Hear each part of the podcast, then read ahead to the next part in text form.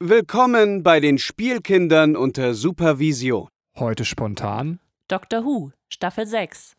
anstelle von The Dentist mit Dr. Best.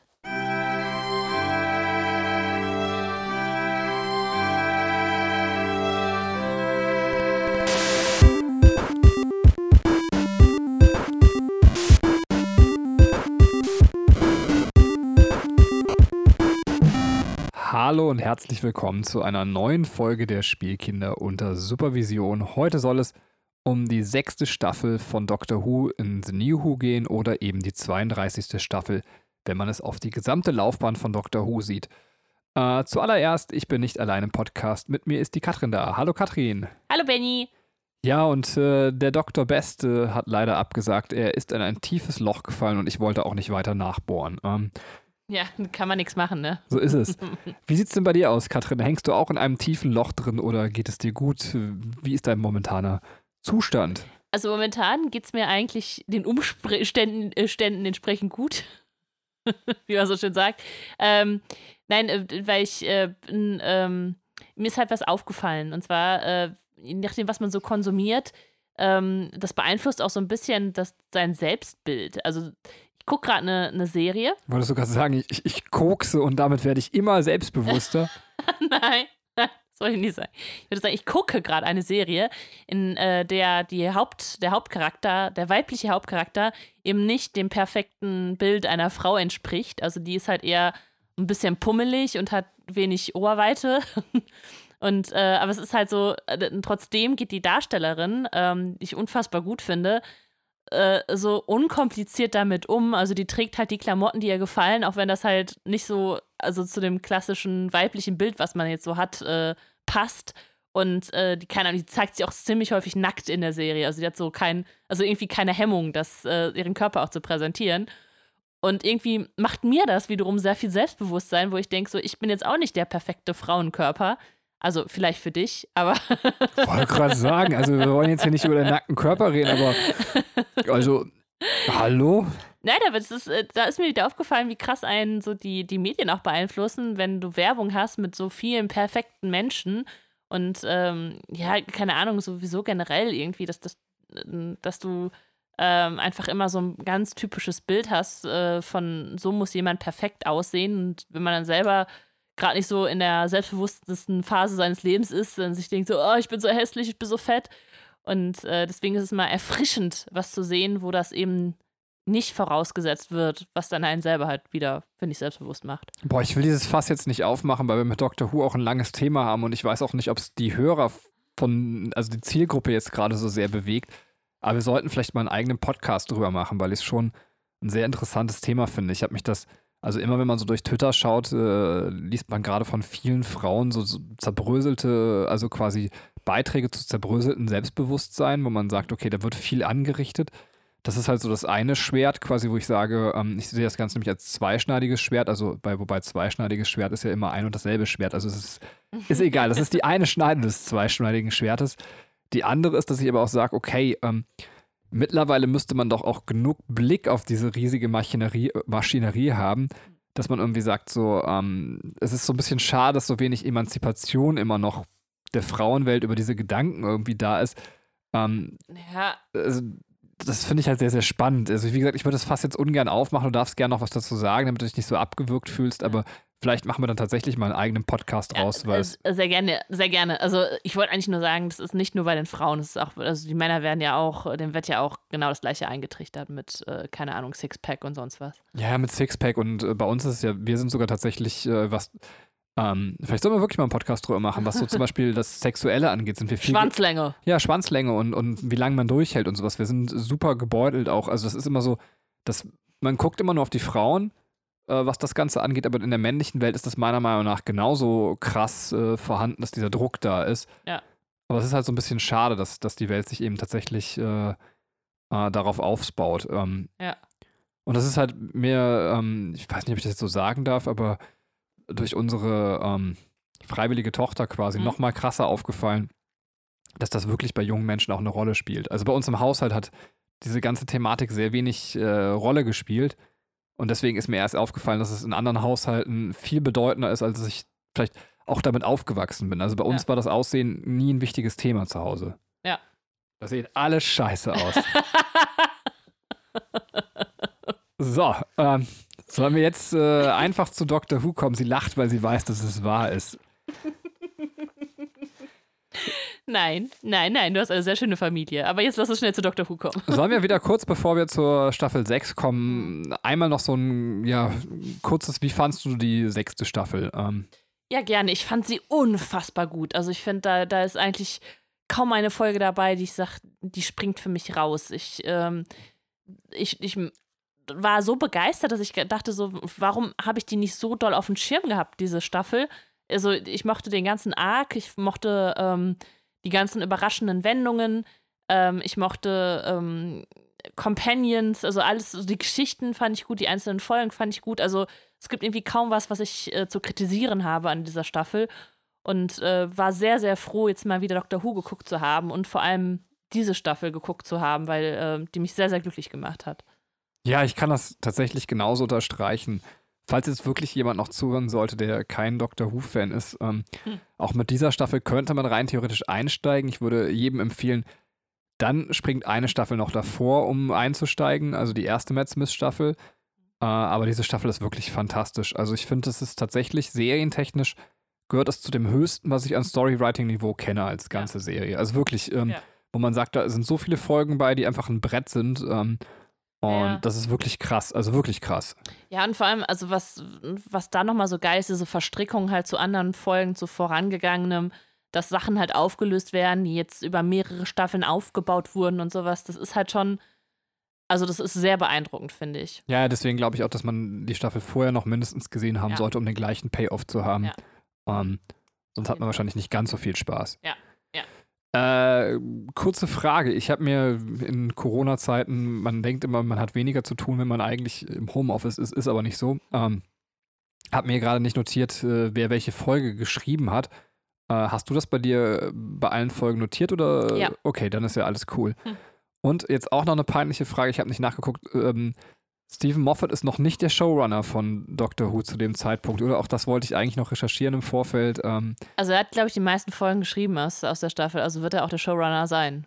okay. Das bedingt sich ja irgendwie gegenseitig, ne? Das weiß ich gar nicht, ob der Showrunner automatisch derjenige sein muss, der die meisten Folgen geschrieben hat. Ähm, naja, äh, das können wir ja zwischendurch noch nachgucken. Ähm. So, aber wir starten tatsächlich und äh, ich werde die erste Folge zusammenfassen. Ab jetzt nehmen wir innerhalb der Staffel auch keine Spoiler mehr vor den Mund. Ähm, Zu zukünftigen allerdings schon. Also wir werden nichts in der Zukunft liegendes spoilern, damit ihr, wenn ihr jetzt gerade ein ähm, Doctor Who Watch macht, es nicht für zukünftiges gespoilert werdet. genau, und äh, die Zeit ist sehr knapp äh, gewesen in der Vorbereitung. Das heißt, wir sind schon gut vorbereitet. Ihr kriegt auch Hintergrundinformationen zu den einzelnen Folgen, wie das halt immer ist. Ähm, aber die Zusammenfassung der Folgen habe ich jetzt gerade nicht nochmal gelesen. Normalerweise mache ich das an dem Abend nochmal vorher, wenn ähm, ich die Sachen vorlese, damit es mit weniger Ms und Äs und Verhaspern durchgeht. Wir versuchen das jetzt einfach mal so. Im Notfall kann man ja auch schneiden, wenn es zu katastrophal wird. ähm, aber insbesondere, weil die Folgen sehr, sehr, sehr komplex sind, äh, bitte ich um etwas Nachsicht, was die Zusammenfassung angeht. Ich würde starten mit der ersten Folge und zwar A Christmas Carol. Ähm, ich weiß nicht, wie sie im Deutschen heißt, aber wahrscheinlich eine Weihnachtsgeschichte. Das weiß ich auch nicht. Allerdings, ich muss dich kurz korrigieren. Es ist nicht direkt die erste Folge, es ist halt das Weihnachtsspecial. Ähm, ich glaube, offiziell wird sie zur fünften Staffel angerechnet. Äh, sie liegt halt zwischen Staffel 5 und 6. Genau. Äh, und Amy und Rory sind gerade dabei, mit einem Raumschiff abzustürzen. Sie sind auf ihren Flitterwochen. Ähm, und sie haben noch etwa eine knappe Stunde Zeit, äh, bis das Raumschiff auf einem Planeten zerschellen wird. Und der Planet, auf dem das Raumschiff zerschellen wird, wird von einem Mann namens Catherine beherrscht. Äh, dieser Mann ist äh, ein höchst sympathischer Typ, denn er leut, leiht den Leuten auf dem Planeten Geld und äh, als Pfand für das äh, geliehene Geld friert er einfach mal Familienglieder dieser Leute ein ähm, und sagt, ihr kriegt sie dann wieder. Gleichzeitig ist es so, dass Catherine die Wolken auf dem Planeten kontrolliert. Äh, und äh, das ist natürlich wichtig für das Raumschiff, weil nur weil er die Wolkendecke freigibt, könnte das Raumschiff eben sicher landen. Äh, es ist so, dass dann aber der Doktor versucht, diesen Catherine quasi zu überreden, dass er das, diese Wolkendecke freigeben soll. Es ist nämlich so, dass der hat so ein Pult, womit man das quasi, das ist biometrischer Abgleich, es hat dann einen anderen Namen, ich weiß nicht mehr, wie es genau ist, aber der Doktor kann mit seinem Schaltschraubenzieher in dem Fall das Pult nicht freischalten. Er braucht äh, wirklich Catherine physisch. Und der sagt, nö, mach ich einfach nicht, ist mir scheißegal. Und äh, ab da geht's ab und der Doktor sagt, okay, dann trete ich eben als äh, Geist der Weihnacht auf und erscheint Catherine als erstes als Geist der vergangenen Weihnacht und zwar reist er in Catherines Kindheit zurück ähm, und versucht eben jetzt äh, seine Erinnerung zu beeinflussen. Und der kleine Catherine wünscht sich, dass schwebende Fische zu ihm kommen. Und äh, in, in der Welt, wo auf diesem Planeten, wo er lebt, da sind halt schwebende Fische, das muss man vielleicht dazu noch sagen. Ja. Und der Doktor versucht gemeinsam mit ihm dann einen schwebenden Fisch zu fangen, lockt aber dabei einen Haifisch an, ähm, der auch mal prompt äh, irgendwie den Schaltschraubenzieher vom Doktor zerbeißt und den halben Schaltschraubenzieher runterschluckt. Es ist dann so, dass äh, der kleine Catherine und, und der Doktor zu so einem Bereich gehen, wo eben schon von seinem Vater, auch sein Vater hat den Leuten Geld geliehen und hat eben Leute eingefroren. Und die gehen halt in diesen Bereich, wo diese ganzen Leute eingefroren sind und da befreien sie eine Person, eine Frau namens Abigail. Ähm, und dann kommt auch dieser Hai zurück und Abigail kann aber so toll singen, dass sie diesen Hai beruhigt bekommt, ähm, denn Fische reagieren da auf Gesang. Ab da ist es so, dass ähm, sich Abigail, der Doktor und Klein Catherine jedes Jahr an Christmas Eve äh, treffen, äh, bis Abigail wieder in eine Tiefkühlbox oder in ihre Tiefkühlbox zurück muss. Und da läuft ihr Zähler von 8 Richtung 0 bei jedem Treffen. Das sieht man so als Zuschauer, man weiß noch nicht genau, was das bedeutet. Äh, beim alten Cass äh, verändert sich dann mittlerweile dann Stück für Stück die Erinnerung. Und äh, über die Jahre ist es so, dass zwischen Abigail und dem jungen Cass brennt Liebe. Sie sagt ihm dann irgendwann, okay, wenn der Zehner bei Null ist, äh, gibt es auf, äh, muss sie aufgrund einer unheilbaren Krankheit eben sterben. Äh, das macht den jungen Catherine so fertig, äh, dass er den Doktor für immer wegschickt und sagt, okay, ich will das nicht mehr, diese ganzen Treffen, verpiss dich bitte einfach. Ähm, tja, und äh, Liebe ist halt eben nicht möglich, oder ach so, die Liebe ist generell zwischen den beiden möglich, das muss man halt eben noch erklären, weil Abigail nicht altert ja. Ähm, aber der kleine Cass jedes Jahr älter wird. Und das ja. heißt, irgendwann sind die beiden, am Anfang ist sie halt eine Frau und er ist ein Kind. Aber dadurch, dass sie halt immer wieder eingefroren wird, sind sie irgendwann auf dem gleichen Altersstand. Ähm, ja, ab da hat Abby eben nur noch einen Tag und äh, in der Gegenwart ist es so, ähm, dass der alte Catherine natürlich voll verbittert, weil er sagt, ja, ich hätte diese Liebe gar nicht gehabt zu ihr. Ähm, was soll die Scheiße? Dank dir habe ich jetzt auch noch dieses Problem. Es ist dann so, dass äh, der Doktor jetzt als Geist der Gegenwart äh, Amy und die anderen Schiffspassagiere auf dem auf abstürzenden Raumschiff zu Catherine schickt und die singen für ihn. Das lässt ihn aber relativ kalt. Ähm, zuletzt ist es aber so, dass der Doktor jetzt den ähm, quasi Geist der Zukunft holt und das ist der junge Catherine, den er in die Gegenwart packt. Ja. Zum alten Catherine und damit dieser erkennt, ähm, dass sein junges Ich nie so werden wollte, wie der alte ist. Äh, das klappt auch tatsächlich. Ähm, und äh, das Ding ist aber, die Wolkensteuerung funktioniert nicht mehr, ähm, da die Wolkensteuerung auf seine alte Persönlichkeit, also auf die alte Persönlichkeit von Catherine gemünzt ist. Der hat die Persönlichkeit, also das Eingreifen des Doktors hat die Persönlichkeit von Catherine so sehr verändert, dass er sein eigenes Wolkenpult nicht mehr bedienen kann. Der Doktor hat aber eine ganz, ganz tolle Idee. Äh, und dazu braucht er äh, eben den Haifisch, beziehungsweise will er den, den Schallschraubenzieher benutzen, der in dem Haifisch ist, äh, der da abgebrochen worden ist. Ja. Und äh, das Problem ist, äh, er muss mit seinem Schallschraubenzieher ein Signal verstärken und da braucht er den Gesang von Abigail für. Und das heißt, sie holen letztendlich Abigail aus ihrer Truhe raus ähm, und sie singt dann, um das Signal zu verstärken. Und damit kann eben auch die Wolkendecke befreit werden und das Raumschiff kann landen. Aber es ist halt Abigails letzter Tag, ähm, den sie erleben wird. Und dann machen sich Abigail und Catherine wenigstens noch eine schöne Zeit. Das ist so das Ende dieser schönen Weihnachtsgeschichte. Katrin, wie fandest du die Folge? Ach, fantastisch, fantastisch. Also da sind so viele schöne Momente drin. Es ist ähm, äh, erstmal der Aufbau, klar, man kennt die Weihnachtsgeschichte äh, irgendwie durch, durch, weil die so was durchgekaut ist. Ähm, aber es ist, finde ich, eine, eine sehr erfrischende Neuinterpretation des Ganzen und du hast halt so viele ergreifende Momente, weil so eine Dramatik halt aufgebaut wird äh, um, um Abigail und Catherine. Also das ist so dieses, ähm, ähm, ja, dass, dass man weiß halt, okay, sie hat jetzt nicht mehr lange zu leben und äh, ja, also da, da ist halt schon das Drama vorprogrammiert, aber es ist ähm, trotzdem sehr, sehr schön. Also ich weiß nicht warum, aber ich bin wahrscheinlich auch gerade äh, einfach hormonell so eingestellt, dass ich bei sowas einfach sofort anfange zu flennen. Und ich glaube, ich, in dieser Folge habe ich vier, fünf Mal geweint.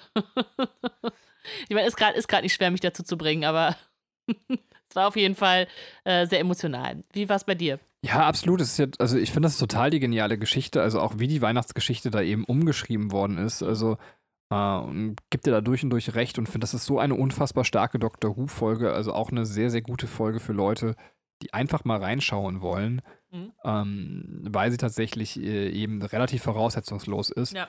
und den Stoff der Weihnachtsgeschichte sehr, sehr cool erzählt. Ähm, mhm. äh, möchte nur ein Zitat aus der Folge, weil ich es ganz stark finde. Man hat also quasi, man hat lieber ein, also ich glaube, sagt der Doktor, man hat lieber ein gebrochenes Herz als gar keins. Ähm, ja. Ich finde, das fasst die Folge auch sehr schön nochmal zusammen, ähm, mhm. wie sie von der Emotion her ist. Ja, es, ja, bitte. Nee, was, was ich noch sagen wollte, was ich total cool finde, ähm, weil es einfach auch nur in diesem Setting funktioniert, ist, ähm, er sagt ja so, ja, okay, ähm, also Catherine sagt ja, okay, du, du hast mir jetzt äh, die Vergangenheit gezeigt, du hast mir die Gegenwart gezeigt, was willst du mich mit der Zukunft denn noch schocken? Weil in der Weihnachtsgeschichte ist es ja so, die Zukunft zeigt einfach den einsamen Tod des, äh, des Protagonisten. Und Catherine sagt ja, ich weiß, dass ich alleine sterben werde. Das ist jetzt nicht schockendes, wenn du mir jetzt meinen Tod zeigst. Und dann ist es einfach total cool, weil er im Grunde ähm, seinem jüngeren Ich ein Bild von der Zukunft gibt, wie er als alter Mann ist. Und das, also weißt du, so dieses Umdenken, das, das kann einfach nur in diesem Setting mit Zeitreise stattfinden. Und das finde ich total geil.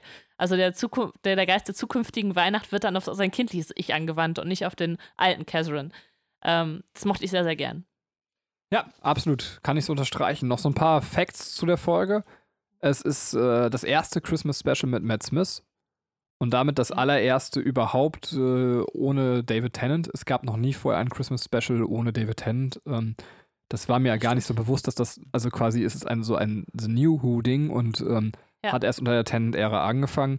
Ah, cool. Und es ist das erste Christmas Special dann dementsprechend, was nicht von äh, mhm. Davis geschrieben worden ist, sondern von Moffat. Ähm, ja. Cool. Ja. Äh, und es ist tatsächlich auch das erste Christmas Special, in dem es keine Toten gibt. Ähm, ist das nicht schön zu Weihnachten? Natürlich, also haben wir mit Abigail eine Tote, aber sie stirbt eben nicht äh, im Christmas Special, sondern erst danach. Ähm, ein ein Off, äh, Offscreen-Tod sozusagen. Dann äh, ganz interessant noch, dass Kazan oder Catherine ist gespielt von Michael Gambon. Ähm, ich weiß nicht, wie man den so ausspricht. Das ist äh, der Dumbledore-Abgefangener von Azkaban, was ah. auch ganz witzig ist, ja. weil der Gefangene von Azkaban ja auch ein Zeitreisefilm ist. Also der Mann scheint es mit Zeitreise zu haben. Ja. Äh, und was, was ich mir gar nicht aufgeschrieben habe, aber tatsächlich ist es so in meiner Erinnerung blitzt es auf, dass Amy und Rory tragen, glaube ich, auf ihren Flitterwochen. Also Amy trägt das äh, Politessen. Ja. Outfit und ähm, Rory quasi den, den Römer, was eigentlich ganz geil ist, äh, wie sie ihre Flitterwochen so verbringen. cool. Ja. Cooles Pärchen. Ähm, auf jeden Fall. möchtest du noch was zur Folge sagen? Ja, gerne, gerne, einiges. Ähm, also ich äh, finde, ähm, erstmal das Setting mochte ich sehr, sehr gerne, weil es irgendwie so steampunkig ist. Ähm, so irgendwie 19. Jahrhundert, aber an unsere Realität angelehnt. Also es ist alles nur so ein bisschen anders. Vor allem das mit den äh, Fischen. Also die kommen ja dann durch diesen Nebel. Und auch das fand ich sehr, sehr stimmungsvoll irgendwie. Also, dass man ähm, ja, also, also diese ganze Atmosphäre, die da eingefangen wurde, ist halt irgendwie sehr, sehr traumhaft und äh, fand ich sehr, sehr schön. Ähm, ich, das ist gerade so gesagt, das weiß ich auch noch total gut aus dieser Folge. Das, das ist so, eine so ein witziger Moment, wo ähm, Catherine sagt so, ja, nee, das, das äh, Gerät ist auf mich irgendwie biochemisch eingestellt.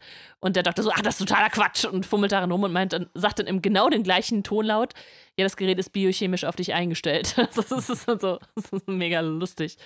Ähm, und ähm, ja, was mir aufgefallen ist, dass man äh, irgendwie, dass es mehrfach betont wurde, dass da 4000 äh, Menschen oder Personen auf diesem Schiff sind plus drei. Also Amy, Rory und äh, was da war, glaube ich, schon so ein bisschen angeteasert wird, ist dann halt einfach, ähm, dass, dass Amy auch schwanger ist. Ähm, das kann halt, also kann halt sein, dass das äh, schon so, so angedeutet werden soll.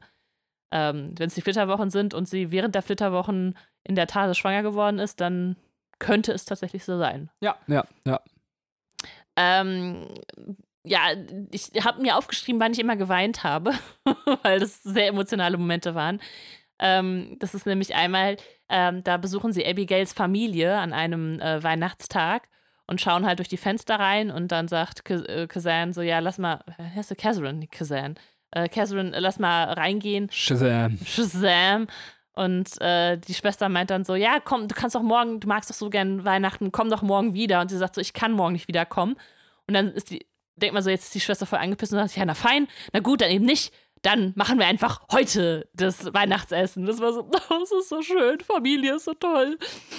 Und ähm, ja, dann, äh, was, was auch noch so, ähm, so schön ist, also der Fakt, dass sie sterben muss, also er lässt sie quasi noch einmal raus, also diese Entscheidung, die er dann zu treffen hat, nachdem er halt umgestimmt ist, zu sagen, okay, ich opfer jetzt die Liebe meines Lebens dafür, äh, diese Leute zu retten. Das ist halt auch irgendwie so traurig und so schön. Dann zum Schluss fängt es auch noch an zu schneien, was dann halt auch vorher nie möglich war, weil er das äh, durch diese Wetterkontrolle verhindert hat. Und äh, also dann sitzt man da da und denkt so, oh, ist das schön, es schneit. Es stimmt aber auch, dass äh, tatsächlich sogar, ja stimmt, die weiße Weihnacht eben ja. nett erklärt wird. Also. Ja, ja. Ja, stimmt, stimmt. Also, ähm, und auch die Bedeutung der weißen Weihnacht. Ne? Also, ja. Ja, genau. Ähm, was, was ich noch ähm, witzig fand, ist, äh, dass sie immer sagt, Doktor, wenn, äh, wenn die, ähm, wenn sie halt entfreezed wird, dann sagt sie, also sieht man so einen Zusammenschnitt immer von den äh, Malen, wenn die, äh, wenn, wenn sie sie halt erwecken. Und dann sagt sie jedes Mal, Doktor. Und äh, dann, wenn ähm, Catherine 17 ähm, ist, sagt sie auf einmal, oder so, also auf jeden Fall älter und sexy geworden ist, sagt sie einmal, Catherine. das fand ich ganz lustig. äh, und noch eine Beobachtung, oder hast du auch noch was, weil ich sonst. Nee, nee, bitte zieh durch. Okay, eine Beobachtung noch, ähm, das ganz interessant ist, dass der Doktor an einer Stelle halt mehr weiß als der Zuschauer, indem er äh, Catherine analysiert und sein, äh, seinen Raum analysiert. Ähm, und zum Beispiel sieht, okay, ähm, warum ist er so verbittert? Da ist der Vater, äh, der Stuhl steht halt von dem Vater abgewandt. Okay, da war eine, äh, äh, eine ungute Beziehung zwischen den beiden. Also, dass, dass er dann halt sowas schon äh, sehr früh erkennt, bevor der Zuschauer das erkennt. Aber dann wechselt das im Laufe der Geschichte, indem der Zuschauer sieht, wie die Zahl auf äh, Abigails ähm, Truhe abläuft, jedes Mal, wenn sie erweckt wurde, sodass der Zuschauer zu dem Zeitpunkt weiß, okay, sie, wenn die Zahl abgelaufen ist, dann wird sie wahrscheinlich sterben. Äh, aber der Doktor weiß das halt noch nicht. Also da wird der Zuschauer, überholt der Zuschauer den Doktor. Stimmt, das ist ganz cool, ja. Ja. Und ich mochte die Marilyn-Situation. Also der nimmt die ja immer mit, mit in der TARDIS und bringt die dann irgendwo hin. Äh, die beiden, Abigail und ihn. Und äh, dann hat man, äh, will äh, Marilyn Monroe den Doktor heiraten und der muss sich irgendwie da rauswinden. Stimmt. das fand ich auch sehr, sehr schön. Genau, das waren jetzt alle meine Beobachtungen. Habe ich runtergerasselt. Boah, das waren ja mannigfaltige Beobachtungen. Wer sich jetzt denkt, das tat aber weh in den Ohren, der muss Katrin noch länger zuhören, weil Katrin jetzt yeah. sogar eine Doppelfolge zusammenfassen wird und zwar The Impossible Astronaut und ähm, Day of the Moon. Ich habe mir die deutschen äh, Titel nicht aufgeschrieben, aber das, genau das sind die beiden Folgen, die ich jetzt zusammenfassen werde. ja, bitte, zieh es durch. Ich ziehe es durch. Okay. Also, in der ersten offiziellen Folge der sechsten Staffel geht es äh, darum, dass ein blauer Brief mit Ort und Zeit bei äh, Rory und Amy ankommt und auch bei River und äh, denen sagt, okay, wir treffen uns dann und dann in den USA und äh, ja, da, da, halten sie sich hin auf. Und wer ist dann da? Natürlich der Doktor. Bei einem Picknick am See sagt er dann, er will mit ihnen in das Jahr 1969 reisen. Ähm, aber das wird dann unterbrochen, weil auf einmal ganz, ganz komisch ein Astronaut aus einem See da aufsteigt und alle total verwundert sind und der Doktor sagt, ja, ich gehe jetzt mal dahin und redet mit diesem Astronauten und wird dann erschossen und alle sind so, was? Und dann, während er äh, sich reinkarniert, wird er dann nochmal erschossen, was dann halt bedeutet, ähm, der Doktor stirbt jetzt. Ah, wirklich, ist da Mause tot. Und ähm, ja, dann kommt noch ein Fremder an, ähm, der Benzin dabei hat, also der hat das auch beobachtet, äh, hat Benzin dabei und die Leiche vom Doktor wird dann verbrannt. Also es ist äh, Alles ganz, ganz merkwürdig. Man fragt sich, wie kann jetzt der Doktor tot sein? Hä? Man versteht das nicht. Ähm, der äh, Fremde, der mit dem Benzinkanister, Canton, hatte auch einen Brief dabei, der nummeriert ist mit vier. River ist drei. Rory und Amy waren Brief Nummer zwei. Und die fragen sich jetzt die ganze Zeit, wer ist Nummer eins? Und in einem äh, Diner da um die Ecke treffen, sich dann, treffen sie dann auf die Nummer eins und das ist der 200 Jahre jüngere Doktor als der, der eben erschossen wurde. Und äh, die einigen sich noch darauf, okay, wir sagen dem jetzt nichts und gehen einfach dem Wunsch nach, den der Doktor, der gestorben ist, geäußert hat. Ähm, wir verbinden 1969 und Kenton äh, also den Namen von diesem Fremden, und sie landen im Oval Office, äh, wo Amerika gerade unter Nixon regiert wird. Das Jahr der Mondlandung ist das übrigens. Nixon erklärt dann sein Problem. Ähm, er erhält jeden Abend einen Anruf eines Kindes, das Angst vor einem Astronauten hat und ihn immer erreicht, wo er auch immer ist und auch wenn die Nummer geheim ist. Ähm, Kenton der da als äh, Special Agent eingesetzt wird und jetzt natürlich im Jahre 1969 ein paar Jahre jünger ist als der, der am See äh, zu, zu treffen war, soll das klären. Ähm, ja, der Doktor hat sich halt mit der TARDIS reingeschlichen und alle sind erstmal total geschockt und der muss ihnen erstmal klar machen, so, nein, nein, nein, nein, ich bin hier der Gute, braucht keine, keine Angst haben und äh, sagt den halt, also zeigt dann auch noch so, ja, ich, ich kann das Problem hier für euch lösen und äh, die lassen ihn auch gewähren. Er fliegt dann mit Kenton und äh, seinen Leuten, also mit den Doctors-Leuten, also Amy, River und Rory, zum Ursprung des Anrufs. Und dort finden sie Alien-Technologie und einen mysteriösen Tunnel unter der Erde. Die Zuschauer also sehen dann die Aliens, ähm, die äh, Amy auch schon vorher am See gesehen hat und im Weißen Haus, aber die sie dann immer sofort wieder vergessen haben. Also das ist halt dann äh, quasi der, ähm, die, die, der große neue Gegner des Doktors, das ist die Stille. Ähm, River und Rory äh, machen auch die Erfahrung, also sehen die Stille und äh, vergessen die wieder.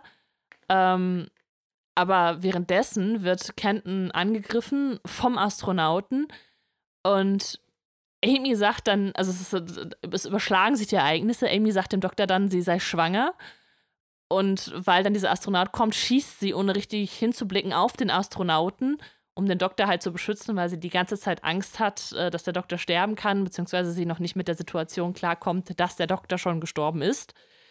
Ähm, dann schaut sie aber zu dem Astronauten hin, der sein Visier hochklappt, und ein Kind ist in diesem Astronautenanzug äh, drin. Damit endet die Folge und die nächste beginnt. Es gibt keinen flüssigen Übergang. Ähm, es ist dann alles ganz mysteriös wieder am Anfang dieser Folge. Äh, es ist, äh, die setzt drei Monate später ein und Kenton verfolgt River, Rory und Amy, um sie zu töten. Und äh, man sieht die auch mit diesen Zählstrichen auf der Haut. Und der Doktor ist Regierungsgefangener bei Kenton und hat sich einen fetten Vollbart wachsen lassen. Und man ist jetzt erstmal so, hä? Aber es wird alles im, im Laufe der Folge aufgeklärt. Äh, Kenton blendet alle, indem er so tut, als würde er ähm, River, Rory und Amy töten. Ähm, will aber auch ebenfalls diesen Fall aufklären mit den Astronauten und äh, diesen Tunneln. Ähm, die Stille ist eine Alienrasse, die die Fähigkeit hat, dass man sie vergisst, sobald man sie äh, nicht mehr sieht. Ähm, die Gefahr, die von der Stille ausgeht, ist allerdings, dass sie Menschen Aufträge ein, eingeben können und diese so ausnutzen und auch das, also im Grunde das Weltgeschehen damit lenken.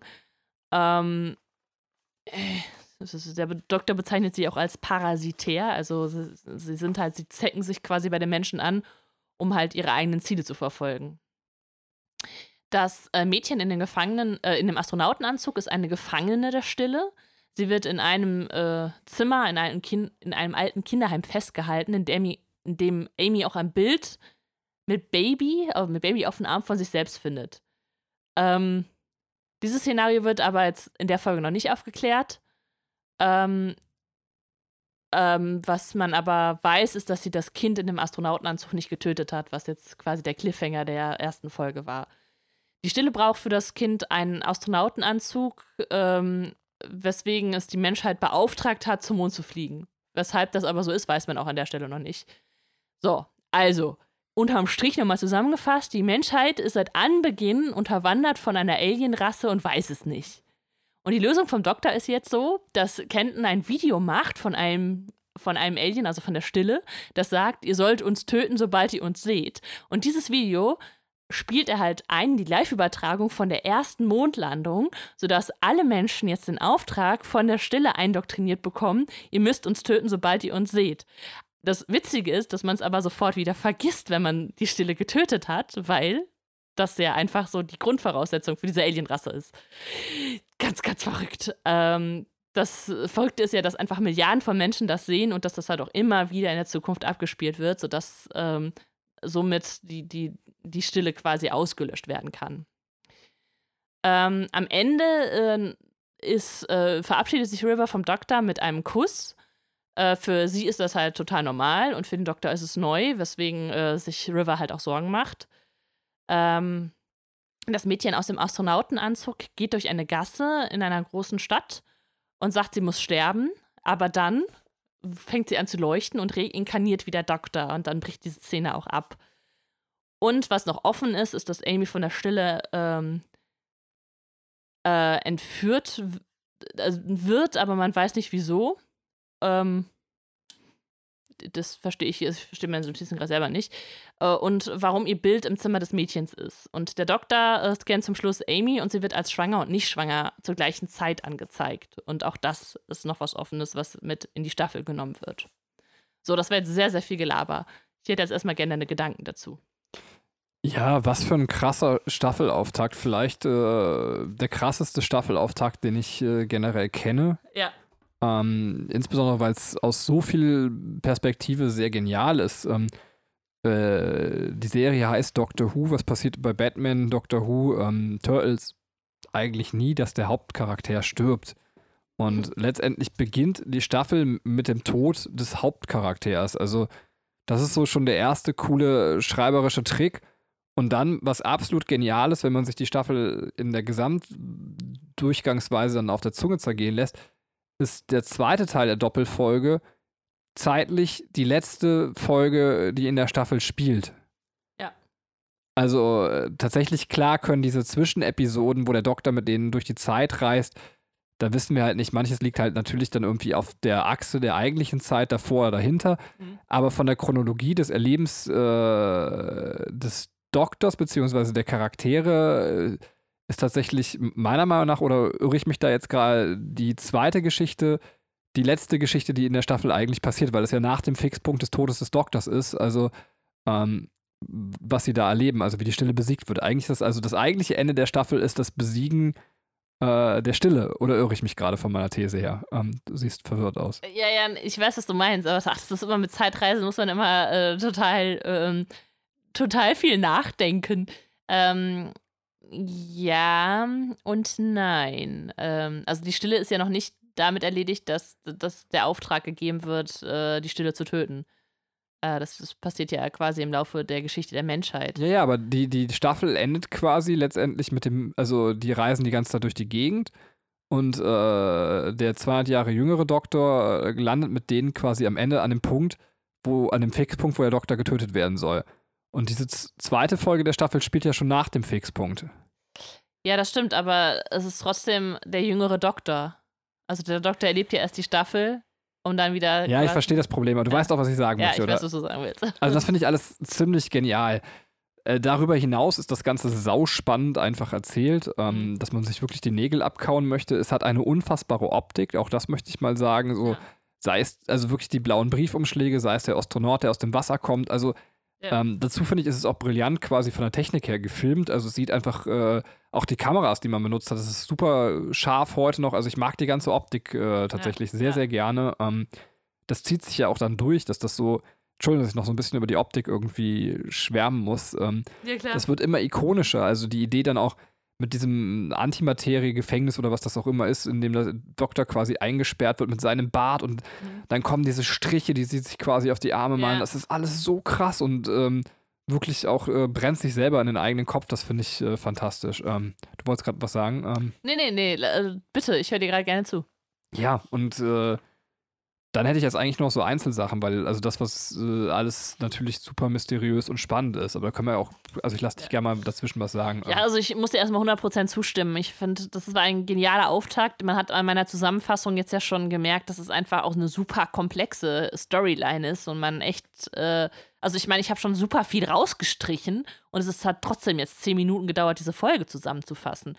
Ähm, es ist einfach auch ein genialer Gegner, die Stille, finde ich. Ähm, es, weil sie einfach so super unheimlich ist und so super genial. Also im Grunde kann man jetzt sagen, die waren ja schon immer da. Die waren ja immer, wenn die irgendwo waren, äh, irgendwo unter der Erde waren, muss da irgendwo die Stille gewesen sein. Und äh, der Doktor sagt es ja auch so, das Geräusch unterm Bett oder wenn jemand irgendwie, wenn du das Gefühl hast, beobachtet zu werden und dann ist da niemand, das ist dann halt immer die Stille und du vergisst es dann einfach. Du vergisst, dass sie da war. Und ähm, ja, das, deswegen äh, finde ich, äh, also allein das ist schon ziemlich krass. Und ähm, es hat auch sehr, sehr viel Charme, so, ähm, also dies, diese ganze Aufbereitung, zum Beispiel dieses alte Kinderheim, das ist einfach totaler Horror. Das ist so super unheimlich. Ähm, Kenton, der, ähm, der Typ, der denen halt hilft äh, vom FBI, der einen schwarzen Mann heiraten will. So, ne? Das war nochmal ganz zum Schluss, äh, was, was, das, was da rauskommt. Ja, das, das ist eine super coole Szene, weil ich mich dann die ganze Zeit gefragt habe, ja, wie Nixon eigentlich jetzt hier wegkommt, weil das so unkommentiert ist. Aber dann wird es ja am Ende nochmal kommentiert, indem da quasi sagt so, also die Heirat mit dem Schwarzen geht für Nixon gerade noch unter den Umständen, die er erlebt hat, so klar. Und dann kommt so, aber ich bin schwul und, und da merkt man halt eben, dass, äh, äh dass eben der Nixon dann doch zu viel ist. Ja. Also man, also finde ich sehr, sehr schön, dass im Nachhinein Nixon noch so, weil ich habe gedacht, so Nixon ist ja kein Präsident, den man bei Dr. Who bestimmt gut wegkommen lassen möchte. Ja. Und dem wird halt eben noch dieser ordentliche Stempel aufgedrückt, so. Ähm, ja, es ist, es ist so schön, also es ist so ein bisschen im, ähm, im Rahmen von äh, Dickens und Van Gogh. Also Dickens wird ja auch gefragt, also fragt ja auch, ob er ähm, ob die Leute ihn noch lesen oder Van Gogh will wissen, ob man ihn noch kennt später, ne? Und äh, auch, auch ähm, Nixon fragt, so werde ich in Erinnerung bleiben. Und der Doktor sagt dann so, ja, mh, mm, ja. stimmt, stimmt. Äh, ja, deswegen, ähm, ja, ist einfach sehr, sehr schön. Äh, ich habe mich am Anfang sehr gefreut. Eine der ersten Szenen ist, dass der Doktor im, ähm, im Fernsehen ist. Äh, also während Rory und Amy irgendwelche Geschichtsbücher lesen und immer auf Spuren des Doktors gehen, ähm, sitzt er also in einer ähm, hier, äh, wie heißen die Hardy, Laurel und Hardy Verfilmung, also hier Dick und doof. Dick und doof. Und hat den Face auf und tanzt mit denen dann in irgendeinem Film. Das fand ich total geil. Was? Also, ja, wolltest du was sagen? Ja, was, also total unwichtig, aber ich mochte die Einleitung von Kenton auch, also dass der als sehr cooler Typ gezeichnet wird, weil Nixon zu ihm sagt so, ähm, Kenton, Sie sind meine zweite Wahl und Kenton antwortet einfach, kein Problem, als Präsident sind Sie für mich auch die zweite Wahl. Ähm, also super cooler Charakter, also ähm, ja. mag ich auch sehr, sehr gerne. Ähm. Ja, ja, auf jeden Fall. Also ähm, deswegen äh, ja, also erstmal eine, eine sehr coole Folge, ähm, sehr komplex, aber äh, es wirft auf jeden Fall viele Fragen auf, die, die abgehandelt werden im äh, Laufe der Staffel. Ja, eine Sache habe ich noch. Rory wird natürlich wieder als äh, der Herzensmensch schlechthin charakterisiert, weil ähm, selbst als er zweifelt, äh, dass äh, Amy ihn liebt, liebt er einfach Amy und äh, das ist halt sehr, sehr schön, dass weiter dieses Amy und Rory-Bild, was wir eh schon hatten und haben, äh, dass das einfach so krass bestärkt wird. Äh, Rory liebt einfach Amy abgöttisch. Ende der Geschichte. Ähm. Ja, und äh, Amy halt Rory auch, ne? Also es ist, äh, das wird auch immer wieder, also man hat immer wieder das Gefühl, auch im Laufe der Staffel, auch in der ersten Staffel, ähm, sagt sie was, also jetzt in der ersten Folge, ich kann es leider nicht mehr richtig reproduzieren. Es war irgendwas mit Stupid Face so und ähm, wo man so denkt, okay, sie spricht jetzt vom Doktor, dass, dass sie den Doktor liebt und äh, Rory schon wieder so, mm, und dann nennt sie ihn aber Stupid Face und äh, womit sie halt eben zeigt, so nein, ich rede von dir, du Dummerchen. So, also ähm, es wird halt, es gibt immer wieder diese Punkte, wo man denkt so, sie meint den Doktor und dann so, oh nee, doch, sie meint Rory und deswegen ist, ich mag die beiden un unfassbar gerne. Ähm, ich habe noch ein paar Hintergrundinformationen. Klar. Ähm, wir haben äh, der, der alte Kenton ist William Morgan Shepard und äh, der junge Campton ist Mark Shepard und das heißt, der alte ist der Vater vom Jungen. Also der, der, der Ach, alte witzig. Kenton ist ne, der, der, der Vater vom Darsteller vom Jungen. so. ähm, und äh, River hat einen Scanner, also die untersucht da die Alien-Technologie mit so einem Scanner. Und der ist beschriftet mit Magpie Electricals. Lieben Gruß an Diana. Grüße. Äh, fand ich auch sehr schön, dass, ähm, also es ist einer aus der, weiß ich nicht, der zweiten oder dritten Staffel, ähm, äh, kommt halt Magpie drin vor und äh, das äh, zieht sich dann quasi, glaube ich, aus den 70er Jahren Elektrogeschäft und äh, der wird anscheinend so berühmt und äh, revolutioniert alles, dass es das ganze Universum äh, mit Magpie Electrics äh, bestückt ist. Ähm, der Doktor ist äh, hat, kommt in zwei Jahren sozusagen vor, also ist einmal 909 Jahre alt und bei seinem Tod ist er 1103 Jahre alt. Also der hat nochmal 200 Jahre dazwischen gelebt. Äh, was ich sehr schön noch fand, äh, das ist mir irgendwie in der Serie nicht aufgefallen, habe ich nur nachher gelesen. Er mag keinen Wein, der Doktor, und sagte, es schmeckt eher nach, nach den Gums, also nach Weingummi. Deswegen so, das schmeckt ja gar nicht. Ähm, ja, das war's schon an Hintergrundinformationen. Ähm, nicht so viel, aber ich habe jetzt auch sehr viel geredet, deswegen können wir auch gerne weiter zur dritten Folge kommen. Äh, ja, können wir sehr gerne machen und das ist äh, The Curse of the Black Spot. Wenn ich es ins Deutsche übersetzen müsste, wäre es der Fluch des schwarzen Punktes. Aber vielleicht war es auch ganz gut, dass ich es nicht ins Deutsche übersetze. Ähm, Amy, Rory und der Doktor landen auf einem Piratenschiff und äh, dort ist es so, dass Piraten mit kleinsten Verletzungen von einer singenden, fliegenden Sirenenmeerjungfrau geholt werden. ja, ist so. Wir haben ein Schiff voller echter, harter Männer, aber wenn die sich einen kleinen Kratzer zuziehen, kacken die sich in die Hose und denken sich, äh, die Uschi kommt gleich wieder und sammelt uns ein. Äh, da auch Rory bei einer Rory, da auch Rory bei einer Rangelei mit dem Piraten verletzt wird, ähm, steht er ab jetzt auf der Liste der Sirene, aber eben der Doktor und äh, Co. können ihn auch weghalten, also die Sirene weghalten. Äh, oder beziehungsweise ihn von der Sirene weghalten. Äh, ja, sie überlegen sich jetzt also, woher kommt diese Sirene, weil sie eben versuchen wollen, Rory zu schützen. Und die erste Theorie, die sie aufstellen, ist, sie kommt aus dem Wasser und über Wasser.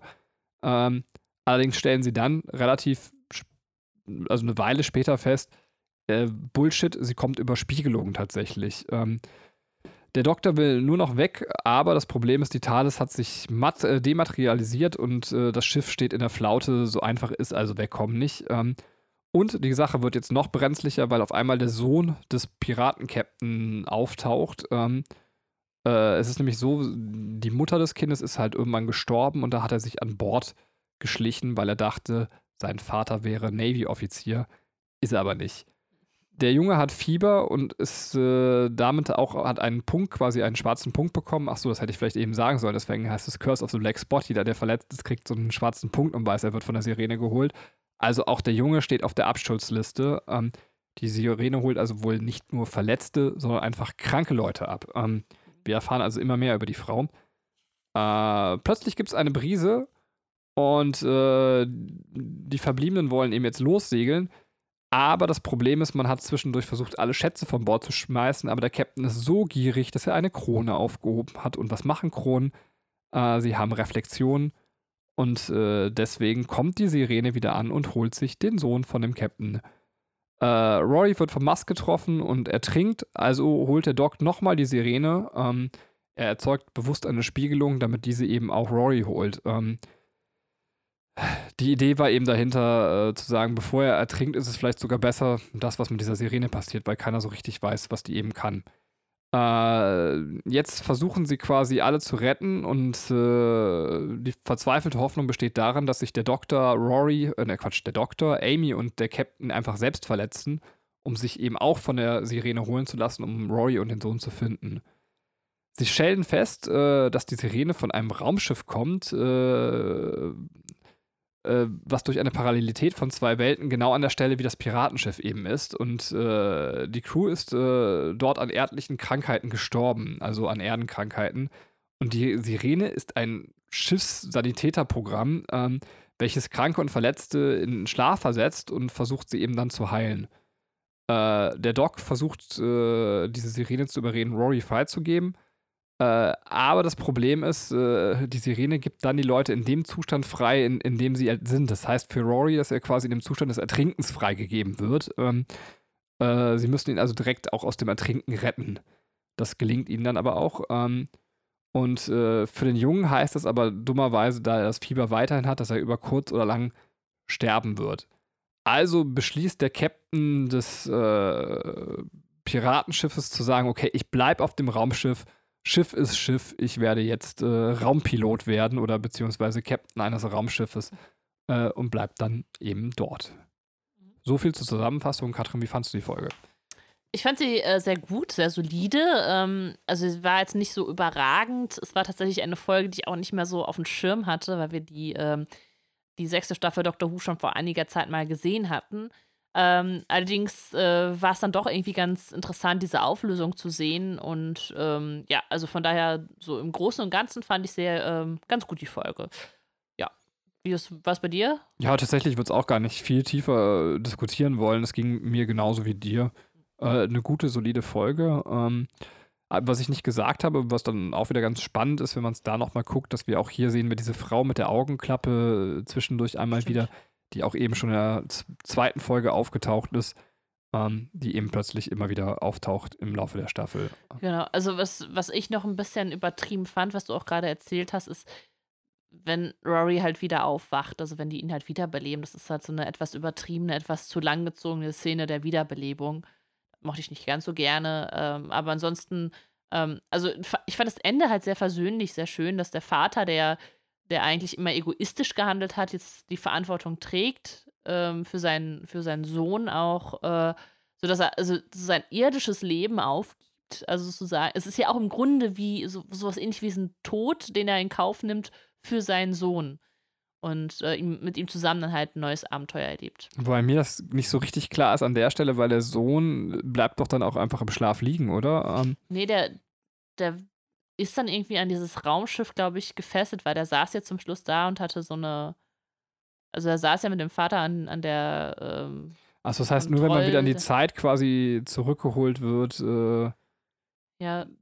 Also wieder Dr. Who regeln, dass äh, das nicht geht. Okay. Ja. Äh, und weil wir es auch gerade schon in der Folge davor so angesprochen haben, äh, Amy würde jetzt ohne zu zögern Rory hinterher springen, wenn er irgendwie ins Wasser da äh, fällt. Ähm, und also so, man zeigt, also die zeigen halt immer wieder, wie sehr sich die beiden halt auch lieben, auch wenn, äh, wenn der, also man hat immer noch so dieses, dieses Anfangsgefühl, als, äh, als, als Amy den Doktor so angehimmelt hat und äh, Rory quasi abgeschrieben war, aber es, es, zeigt sich halt immer wieder in dieser Staffel, äh, wie sehr die beiden halt aufeinander fixiert sind und wie sehr sich Amy und Rory halt auch mögen. Und Amy ist auch total eifersüchtig, wenn Rory von der Sirene als das Schönste spricht, was er je gesehen hat. Äh, das ist auch ganz süß.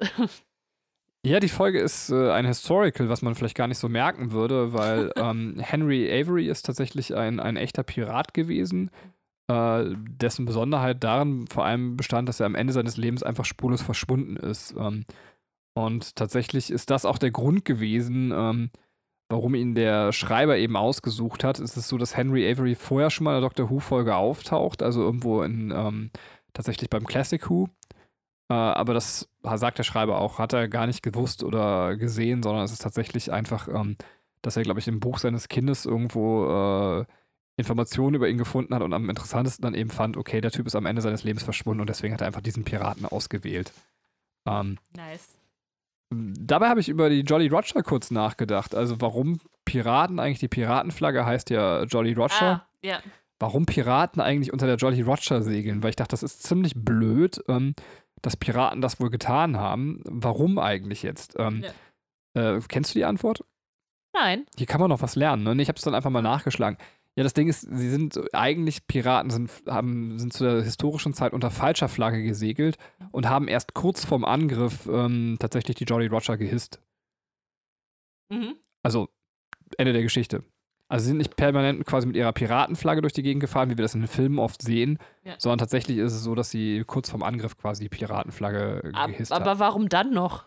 Äh, tatsächlich glaube ich, um, um die Gegner nochmal äh, kurz vorm Angriff nochmal unter so ein bisschen Panik zu versetzen und, ah. und damit zu verstören tatsächlich. Ähm, ja.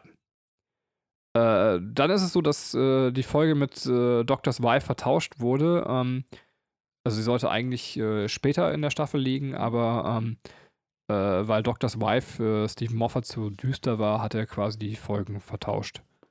Okay. Ja. das äh, so nebenbei und was ich jetzt ganz spannend fand, was mir nicht aufgefallen ist, was auch im Wiki erstellte, da haben wir wieder die meisten Informationen tatsächlich her, hätten wir schon jetzt mal sagen sollen, ähm, dass die Folge keinen Bösewicht hat. Und Stimmt. damit gehört sie zu den wenigen, ich glaube, es gibt nur in zwei weiteren Episoden keinen Bösewicht, zu den wenigen Doctor Who-Folgen in The New Who, glaube ich, oder vielleicht auch sogar gesamt, äh, in denen es keinen direkten Bösewicht gibt. Und ich finde das ganz, ganz toll, dass ähm, wir tatsächlich auch mal eine Erzählung haben, was ja gar nicht so üblich ist im Kino oder in Serien, äh, die antagonistenlos ist eigentlich, oder beziehungsweise mit einem bösen Antagonisten.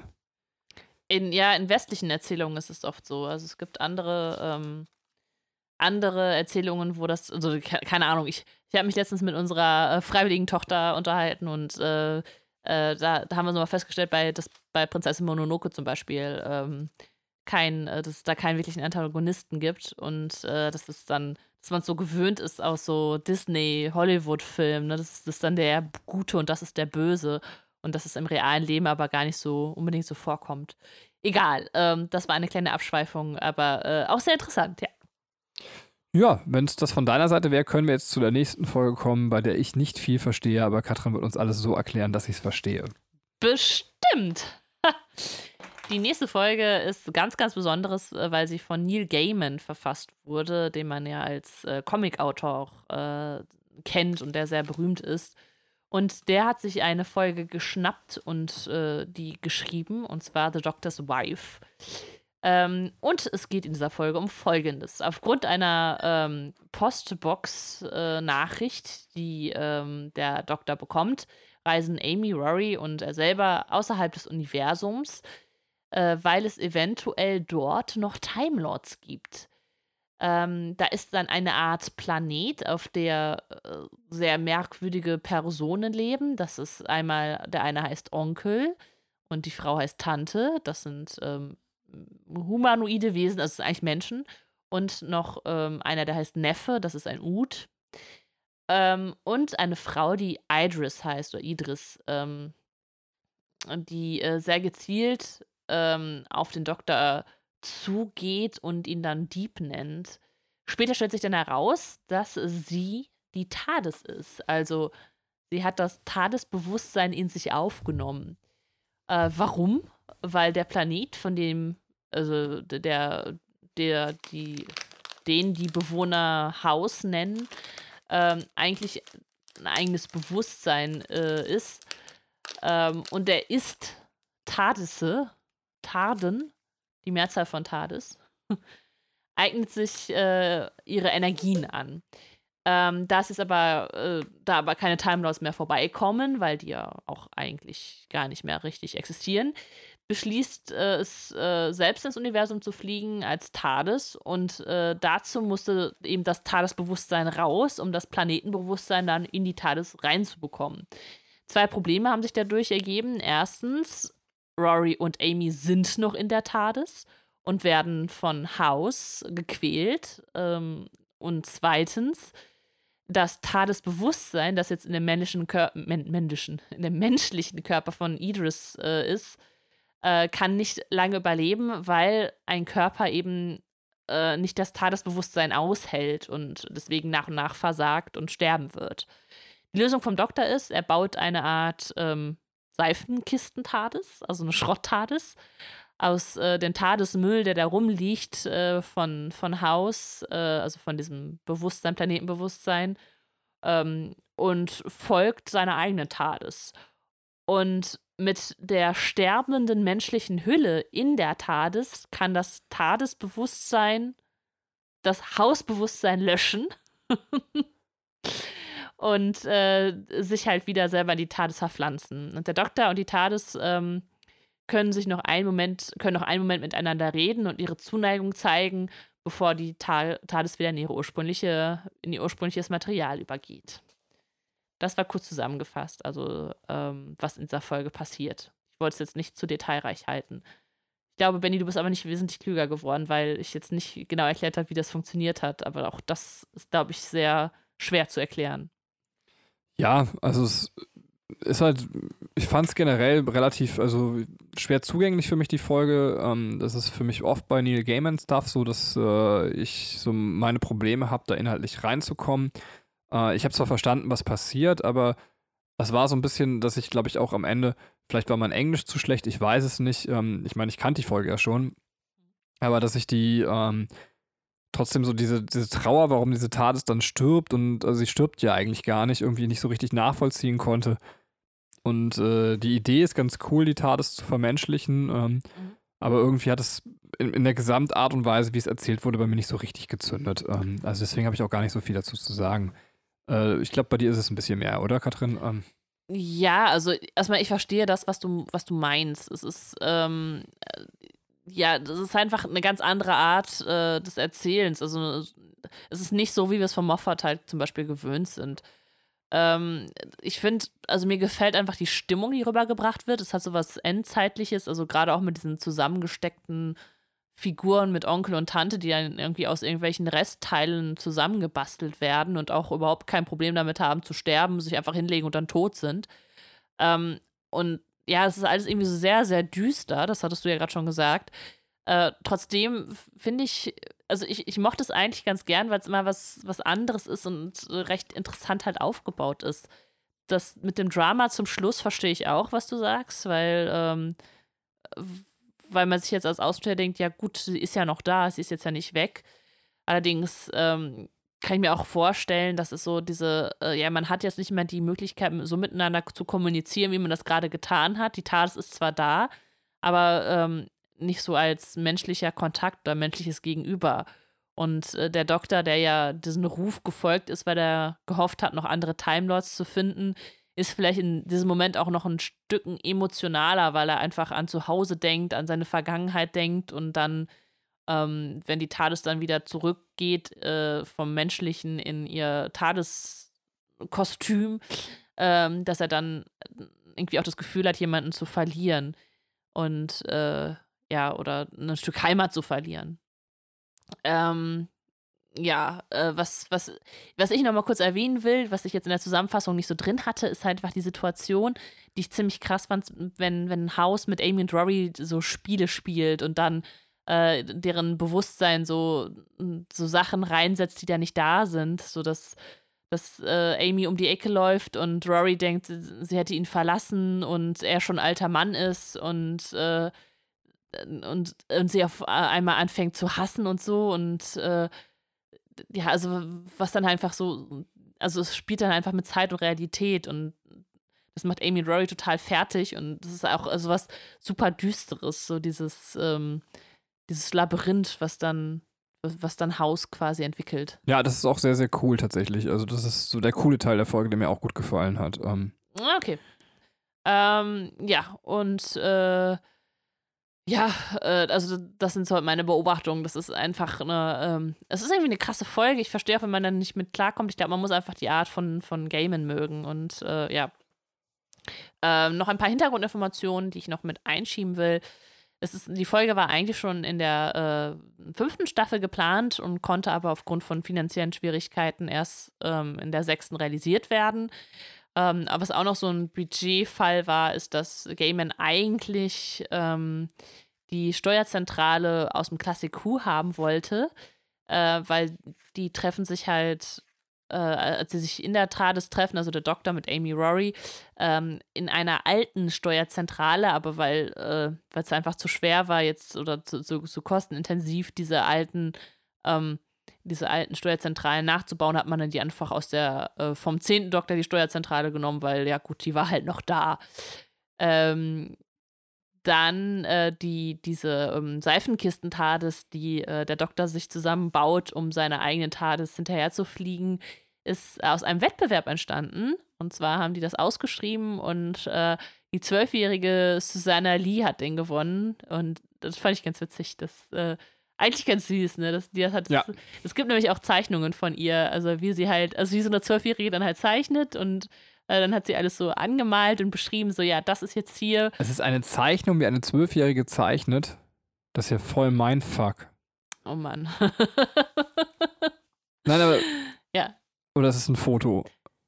Nein, nein, also du, äh, man, also es, gibt, im Internet die Skizzen, ein, die ja, Zeichnung, die sie angefertigt ja, hat. genau, Ah. genau. Also ne, mit jetzt hin, so so 2D-mäßig und äh, dann halt angeschrieben, so ja, mit dieser, ähm, mit diesem Kleiderbügel, stell dann die Rechnung ein und sowas. Ähm, das fand ich, fand ich ganz cool. Gibt es das schon als Bild? Ein, eine Person, die eine Person zeichnet, die eine Person zeichnet? Also so wie mit Spiegeln? Also so. Bestimmt.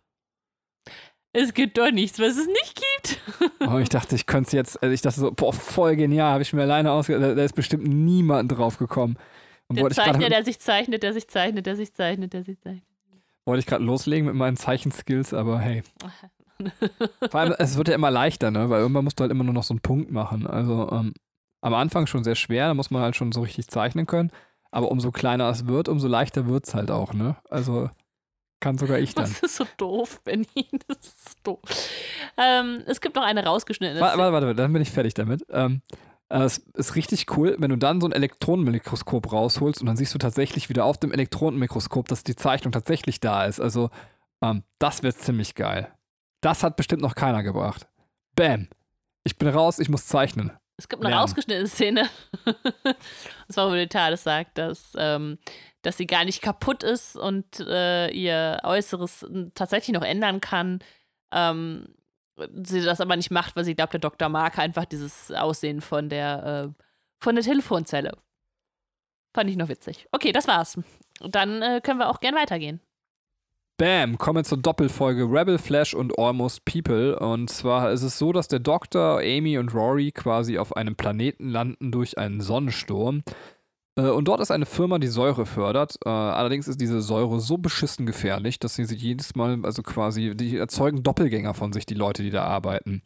Heißt, die kleben in so einer Maschine und die haben eine sogenannte Masse, das Flash quasi. Ähm, und aus dem erzeugen sie eben komplette Replikate der einzelnen Personen, die da arbeiten, die auch die Eigenschaften und das Gedächtnis dieser Personen haben, also wirklich alles, was diese Personen sonst besitzen.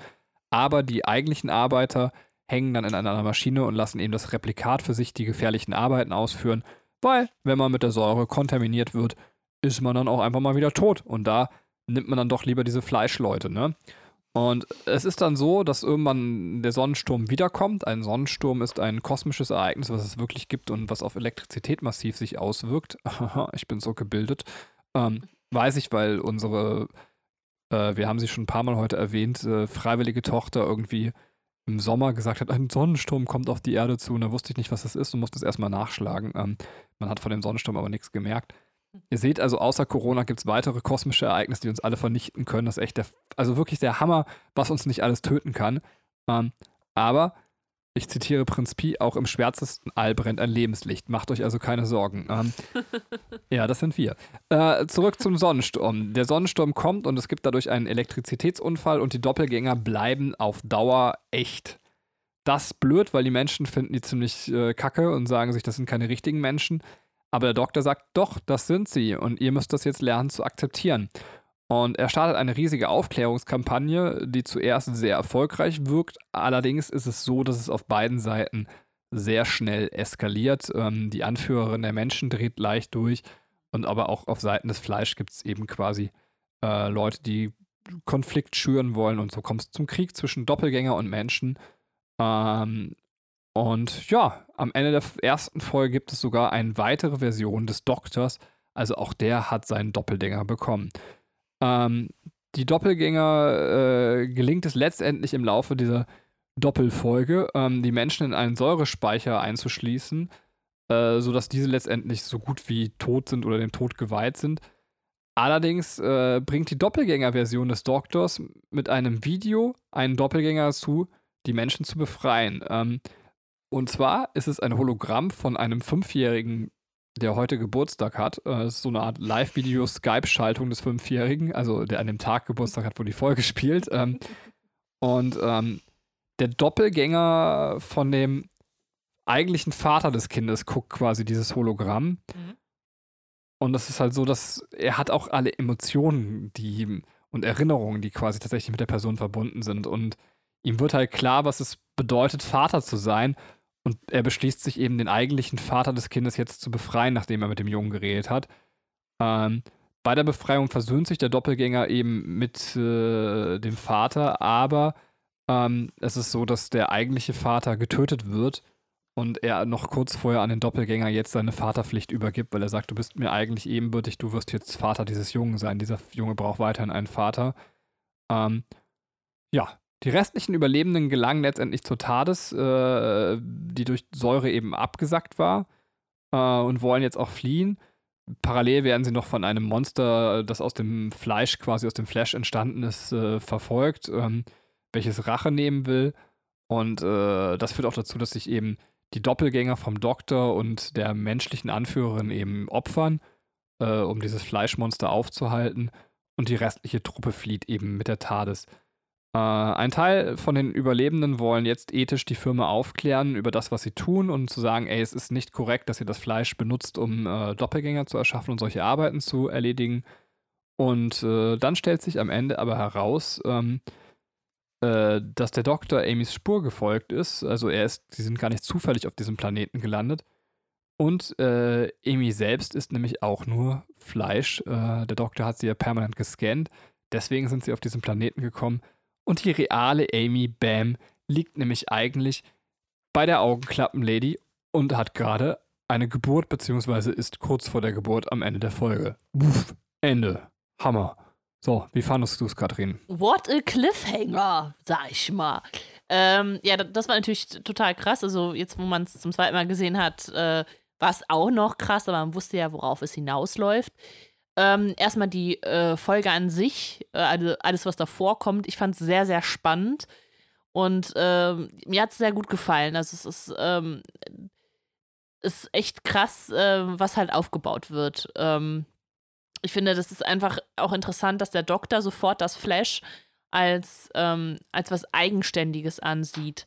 Und ich habe mich gefragt, ob er halt gelernt hat äh, aus der Ute-Situation, also ob man das irgendwie noch, noch mitgenommen hat, dass er, ähm, ja, dass, ähm, ja, dass man es halt nicht sofort so annimmt, wie alle das sagen, dass ja, das ist jetzt so, sondern äh, dass er sich ja auf sein Gefühl auch verlässt. Was witzig ist, dass Amy genau halt das Problem hat, dass, er den, dass sie den Doktor, also dass sie die Kopie des Doktors nur als Kopie ansieht und sagt, du bist nicht das Original äh, was der Doktor dann halt mit seinem Trick ähm, quasi zu, zu erklären versucht, indem er sagt, so, ja, es, es war genau, du hast also immer genau andersrum gedacht. Also er, er vertauscht sich ja selber, damit Amy halt auch verstehen kann, dass das Flash ähm, genau das gleiche ist wie ein Mensch. Ja, ja, ja. Äh, kannst du das mit der U-Situation noch genauer erklären oder hast du es einfach nur gesagt, um klug zu wirken? Ähm.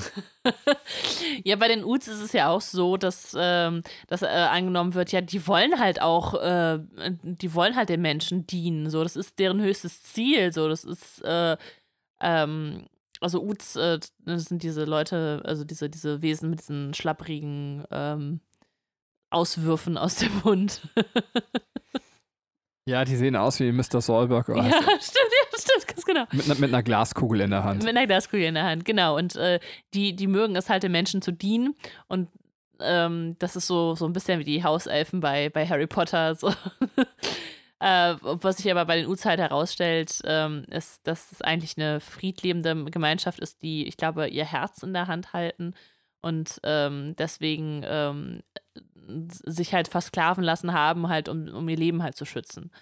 Und ähm, das erkennt der Doktor erst, äh, ist in der Staffel mit Donna, äh, weil Donna das äh, auch nicht so glaubt. Ähm, und äh, ja, da wird das halt auch. Ich glaube, mit Rose ist es tatsächlich auch, dass die den Uts begegnen. Ähm, das heißt, nicht immer das sofort annehmen, was die Leute sagen, was richtig ist und dass das so okay ist. So, dass man sagt, ja, man darf die ausnutzen, weil die wollen das ja auch. Und wir dürfen das Fleisch nutzen, äh, weil das ist ja, ne, das, die sind ja keine richtigen Menschen. Das ist ja nur was, was von uns geformt ist.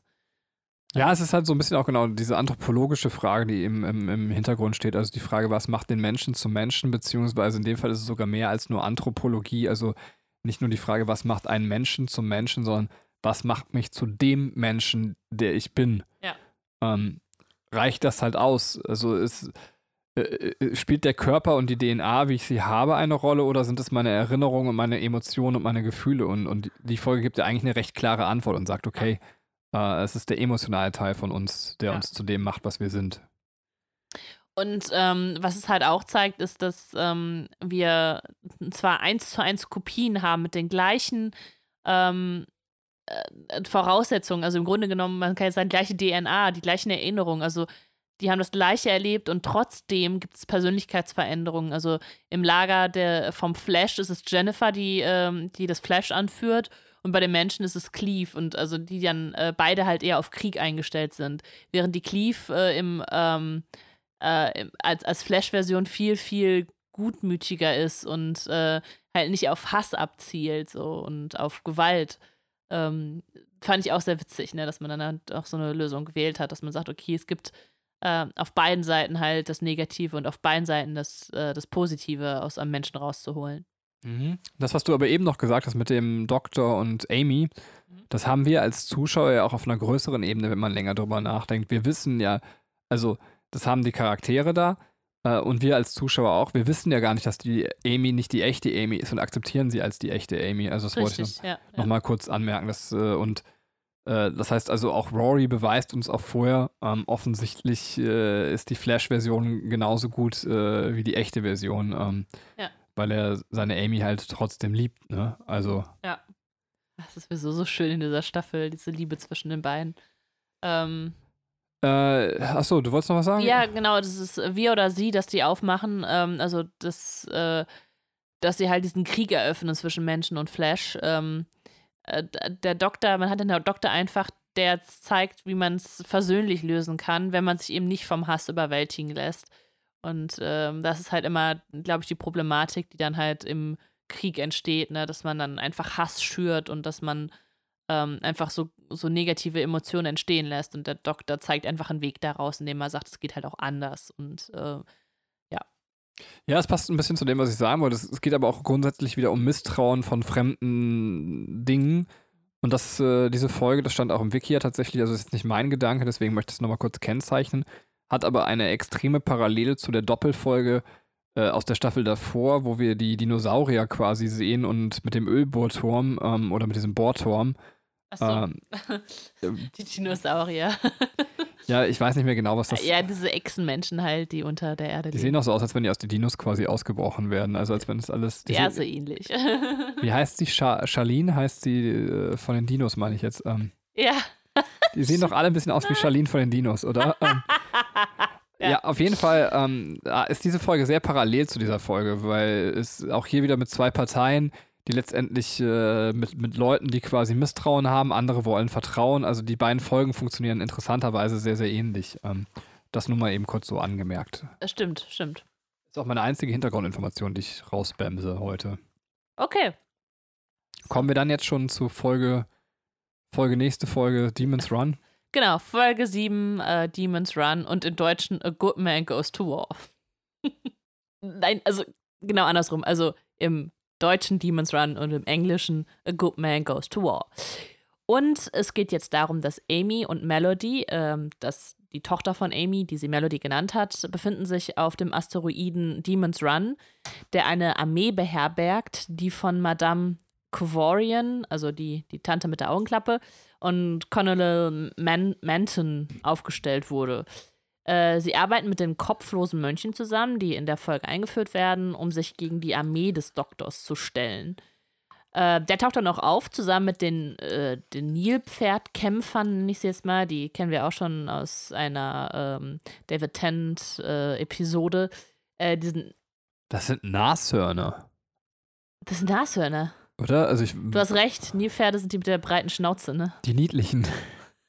die stinkenden. Nein, die ähm, Nashörner, du hast vollkommen recht.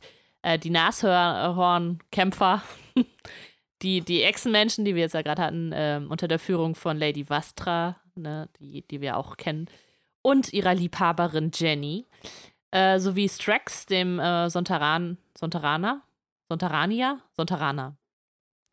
Äh, nehmen sie dann die Basis ein von ähm, Demon's Run und befreien dann auch Amy und Melody. Allerdings findet der Doktor auch raus, dass Melody ein äh, Time Lord-Gene in sich trägt, weil sie in der TARDIS gezeugt wurde. Und äh, Madame Kovorian hat den Doktor dann ausgetrickst, indem sie äh, Melody entführt und ihm eine Melody-Kopie als Flash dalässt. Und äh, jetzt quasi die Tochter von Amy und Rory dann doch, ähm, doch mitgenommen wurde. Zum Schluss taucht dann River auf, die halt sich vorher in der äh, Episode äh, nicht einmischen wollte oder konnte und äh, macht dann den Anwesenden klar, warum sie nicht kommen konnte. Und es stellt sich heraus, dass sie River Song die Tochter von Amy und Rory ist, nämlich Melody Pond. Ta ta ta ta. Damit endet die Folge. Ja, das war jetzt quasi die Folge vor der Sommerpause und sie endet mit einem krassen Cliffhanger. Wie fandest du die Folge, Benny? Ja, das ist, also vor allem, jetzt bin ich beim ersten Mal gucken, als wir sie damals, also dass ich wirklich das allererste Mal gesehen habe, das ist einfach so mind-blowing, was da passiert. Ähm, dass man auf einmal checkt, dass River Song quasi die Tochter eben von Amy und Rory ist, das, äh, da platzt einem der Kopf. Mhm. Das geht ja auch nur bei Doctor Who. Also dazu brauchst du eben so Zeitreise und das ist, finde ich, völlig abgefahren. Generell, auch heute noch, finde ich die Folge unfassbar gut. Also ähm, wirklich, sie könnte nicht besser sein. Ähm, äh, tatsächlich finde ich, ähm, was man halt mal sagen muss, äh, es klingt jetzt erstmal sehr weit hergeholt. Es gibt so Battle-Rapper, die ich sehr gerne mag, die sagen in irgendeinem Battle, ähm, dass äh, quasi nachdem sie viele Battles schon gewonnen haben, dass äh, diese, ich, also fick deine Muttersprüche nur 5% der, der Palette sind, die sie eigentlich drauf haben, die sie bisher gezeigt haben. Und genauso ist das mit dem Doktor tatsächlich, ähm, weil in dieser Folge sehen wir den Doktor mal kämpfen und das ist halt was, was wir nicht besonders häufig haben, sondern eigentlich nie. Ja. Und, und da kriegt man nochmal als Zuschauer so eine vorsichtige Ahnung, wer der Doktor auch sein könnte als Persönlichkeit, was schon sehr, sehr krass ist. Also, Stimmt, ja. weil es jetzt hier eben um, um dieses Baby geht, quasi, ähm, ja. dass er da eben so eine ganz andere Seite zeigt. Und das finde ich schon sehr krass und auch sehr beeindruckend auf, auf der Doctor Who-Basis, wo man sagt, ja, wir sehen halt äh, in den meisten Folgen nur, nur einen Teil des Doktors, nicht den War-Menschen quasi, der den Krieg hinter sich hat. Ne? Ähm, ja, das stimmt. Das stimmt. Allerdings muss man auch sagen, dass einfach äh, allein die Anwesenheit des Doktors schon so krass auf die Leute da einschlägt, dass, also dass er schon die Hälfte des Kampfes oder mehr als die Hälfte des Kampfes damit gewinnt, dass er einfach anwesend ist. Also, dass einfach die Angst vor ihm so riesig ist, ähm, fand ich auch ganz interessant, ne? dass, dass man einfach sagt, so, okay, damit deinem, muss einfach nur äh, deinen Namen droppen, beziehungsweise dein, deine Anwesenheit zeigen und äh, die Hälfte der Leute sind einfach schon mal weg. So. Oder sind halt geschwächt.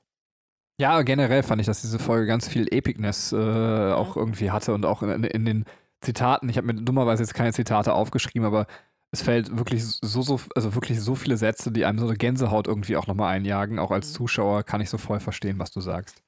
Ja, und also um nochmal auf diesen Mindfuck-Moment zurückzukommen, äh, ist es auch erstmal krass, wie sie das angestellt haben. Also, dass sie ähm, das mit diesem gestickten Schutzemblem der Forest People gemacht haben, so, ne, das, wo dann halt der Name von äh, River halt draufgestickt ist, also beziehungsweise von Melody Pond.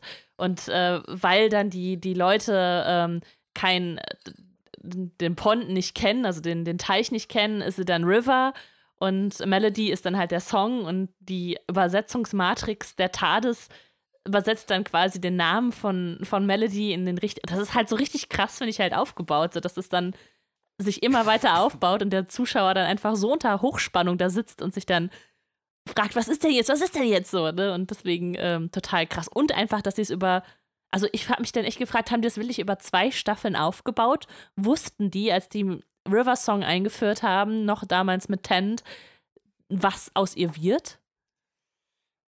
Also, ich glaube nicht. Ja. also, wahrscheinlich ist es diese, wir lassen sämtliche Türen offen. Ähm, allerdings muss man ja dann auch, als Amy eingeführt wurde, weil das muss ja diese Verbindung irgendwie mit, mit River und Pond und so hergestellt worden sein, oder? Aber auch das kann natürlich Zufall sein. Ja, wobei du hast, also da, also da könnte es, glaube ich, ein, angelegt sein. Ich glaube, in dem Moment, wo man die Figur Amy geschaffen hat, hat man sich wahrscheinlich auch überlegt, was quasi aus River werden soll, also beziehungsweise was mit River ist. Ähm. Ja. Ja, aber es ist, also es ist trotzdem total krass, finde ich, wie das, also ich, ich bin echt weggeblasen davon.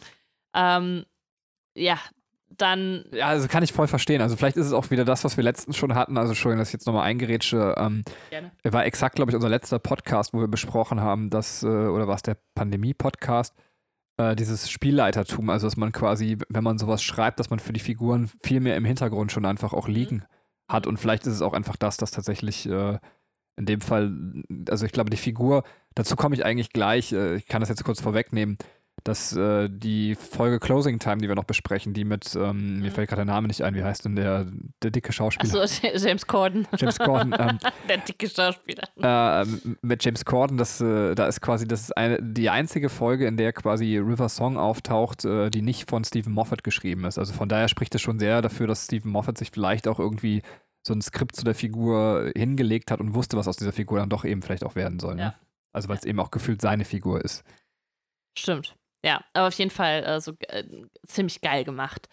Ähm, ich habe noch weiteres zu der Folge, äh, was ich ganz interessant finde, äh, worauf ich nochmal hinweisen will. Also, es, äh, wir auch hier wieder dieses Spiel haben zwischen Amy und dem Doktor. Das ist gerade am Anfang, ähm, dass, äh, dass Amy ihrer Tochter erzählt, dass ein Mann kommen wird, der sie rettet, den sie liebt, der einzigartig ist und so weiter und so fort. Also, wo man die ganze Zeit denkt, redet sie jetzt vom Doktor? Und äh, dann sagt sie aber, das ist dein Vater. Also, dass es dann halt Rory ist. Ne? Und äh, dann gibt es noch so eine Szene, ähm, wo der Doktor quasi ein Kinderbettchen aus der, ich weiß gar nicht woher, aus der TARDIS? Also auf jeden Fall Ja, aus der TARDIS. aus der TARDIS ein Kinderbettchen holt.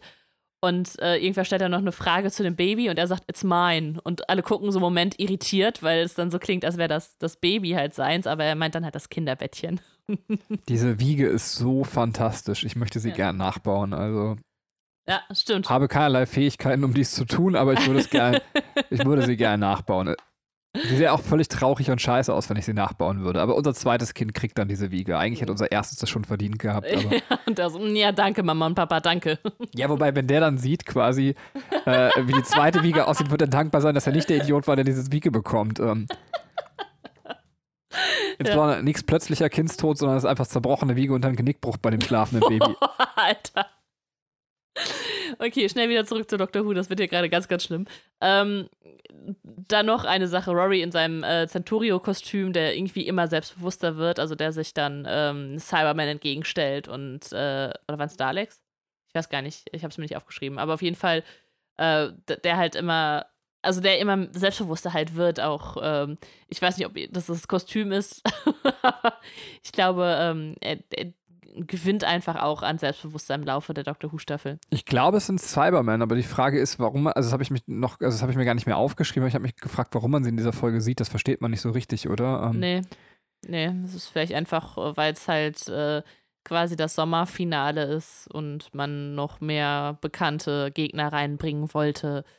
Äh, ist sowieso eine Folge, wo einfach sehr viele bekannte Gesichter ähm, drin auftauchen und äh, Ja, das Ja. finde ich aber cool, dass zum Beispiel die Piraten nochmal äh, aufgegriffen werden in der Folge, also die wir aus, also Henry Avery, den wir quasi aus Ah. der Folge mit dem Blackspot sehen, dass die eben auch wieder zurückkommen und dass man nochmal sieht, okay, Ja. die sind noch da, das ist ganz cool. Ja, das stimmt, das stimmt. Äh, übrigens, da sollte auch äh, Jack John Barrowman, heißt er so? John Jack, also Jack Hartness, John Barrowman heißt er, glaube ich, ähm, auch auftauchen. Ähm, hätte auch sehr gut gepasst in die Armee des Doktors. Allerdings war der mit ähm, Dreharbeiten zu Torchwood beschäftigt, deswegen konnte der nicht kommen. Ähm, Wäre aber, wär aber cool gewesen. Ähm, ja, also was ich noch zu, zu Rory sagen wollte, ähm, dass der Doktor holt sich dann äh, einmal die Erlaubnis, äh, Amy zu umarmen.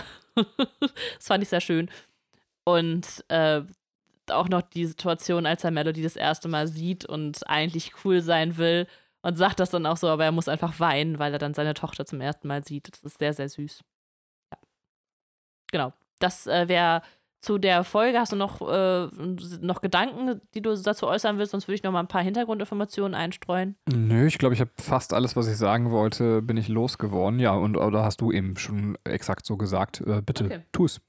Okay, weil äh, nicht nur, nur die Zuschauer waren total äh, geschockt und verblüfft von der Auflösung, dass River äh, Amys äh, und Rorys Tochter ist, sondern auch alle am Set waren so, what? Also als sie das alle erfahren haben, sch- schien auch unter den ähm, Darstellern und Mitarbeitern, also das so voll krass angekommen zu sein. Das fand ich sehr witzig. Ähm, äh, dann, achso, meine Verwirrung gerade mit Demon's Run und When a Good Man Goes to War ist, die Folge sollte nämlich im Englischen erst Demon's Run heißen. Dann haben, haben die es aber geändert in A Good Man Goes to War und im Deutschen haben sie es aber dann Demon's Run genannt. Was so ein bisschen verwirrend ist, aber. Ja, das, das kann mir auch niemand erklären. Das verstehe ich nicht. Das ist einfach dem menschlichen Verstand verschlossen. Also wie die Handlung Gottes. Ähm, Ja, der, der, der, dieser Asteroid, also dieser Planet ja, oder warum das Demon's Run heißt, das ist mir klar. Aber warum man, also englische Titel durch andere englische Titel im Deutschen ersetzt, ist mir einfach ein Rätsel. Ja, wenn When a Good Man Goes to War ist vielleicht zu, ähm, zu komplex. ich weiß es auch nicht. Äh, dann ist es die siebte Episode in dieser Staffel, aber generell ist es die 777. Episode im gesamten Doctor Who-Universum. Allerdings haben wir das erst festgestellt, nachdem sie die Folge abgedreht haben und deswegen gibt es gar keine Hinweise auf diese Nummer 7. Sonst hätten sie es auf jeden Fall noch gemacht. Und ähm, was in der Folge auch noch drin vorkommt, ist, dass sich das Wort Doktor von dem Doktor ableitet. Also es ist genau andersrum ist, als dass man es die ganze Zeit denkt. Also er hat sich nicht dann nach einem Doktor benannt, sondern das Wort Doktor kommt von halt vom Doctor Who. und das ist eine Idee, die Moffat bereits 1995 hatte und in äh, diversen Foren oder in einem Usernet-Beitrag, also so einem Forumsbeitrag schon erörtert hat. Ähm, weil er halt auch ein Fanboy ist. Ne? Fand ich gesagt sehr witzig, schön. sehr, sehr witzig. Dann habe ich noch äh, zwei, ähm, zwei witzige, also äh, zwei, zwei Sachen, die ich noch sagen will. Einmal Alex Kingston, also die Darstellerin von River Song, äh, war 2009 bis 2010 äh, in Law and Order beschäftigt und ihr Charakter heißt Miranda Pond. okay, krass, äh, lustig. Ja, also auch sehr nah an Melody Pond dran, aber es ist, das ist wirklich jetzt ein kompletter Zufall. Und ähm, es gibt keinen Trailer am Ende der ähm, Folge zur nächsten Folge, sondern nur ähm, der Hinweis, dass der Doktor wiederkommen wird in Let's Kill Hitler. Und das reicht ja eigentlich schon. Also mit dem Ende, dass, dass äh, River und Melody die gleiche Person sind, plus Let's Kill Hitler. Also die hätten mich auf jeden Fall gehabt. Also ich hätte aber sowas von eingeschaltet äh, nach der Sommerpause. Und äh, dann können wir auch schon jetzt nach die Sommerpause springen und uns die achte Episode der sechsten Staffel Doctor Who angucken, und zwar Let's Kill Hitler. Ja, ich weiß, ich sollte. Okay. Ey, ich, ich, jedes Mal dieses Lied im Kopf. Vor allem bei mir so richtig schön gesagt, ja, ich weiß, ich sollte Hitler töten, oder? Also, Let's Kill Hitler. Ähm, keine Ahnung, ob das nur uns Deutsche eben das, was Katrin sagt, so anfixt oder ob das auch in anderen Ländern so reinknallt, aber ich habe mich auf jeden Fall schon mal wieder sehr gefreut, diese Folge gucken zu dürfen. Ähm, und zwar ist es so, dass äh, Amy und Rory den Doktor per Kornkreis rufen. Ähm, und äh, plötzlich taucht eben auch eine alte Freundin von den beiden auf, äh, Mel.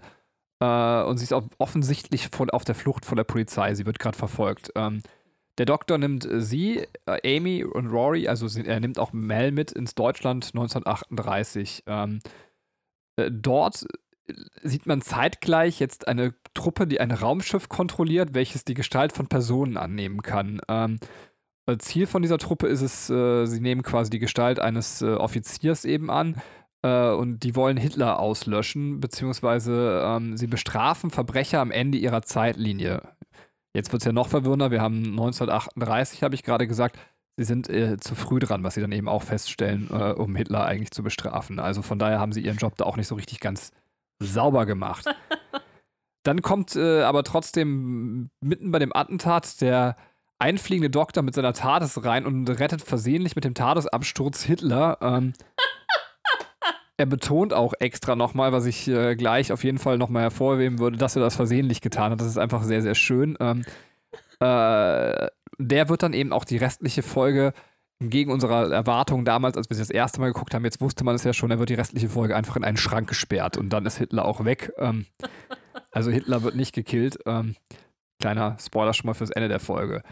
Äh, dann ist es aber so, ähm, äh, also er hat versucht, genau auf seine Attentäter zu schießen. Äh, leider hat er dabei Mel erwischt, äh, die aber überraschenderweise anfängt zu regenerieren.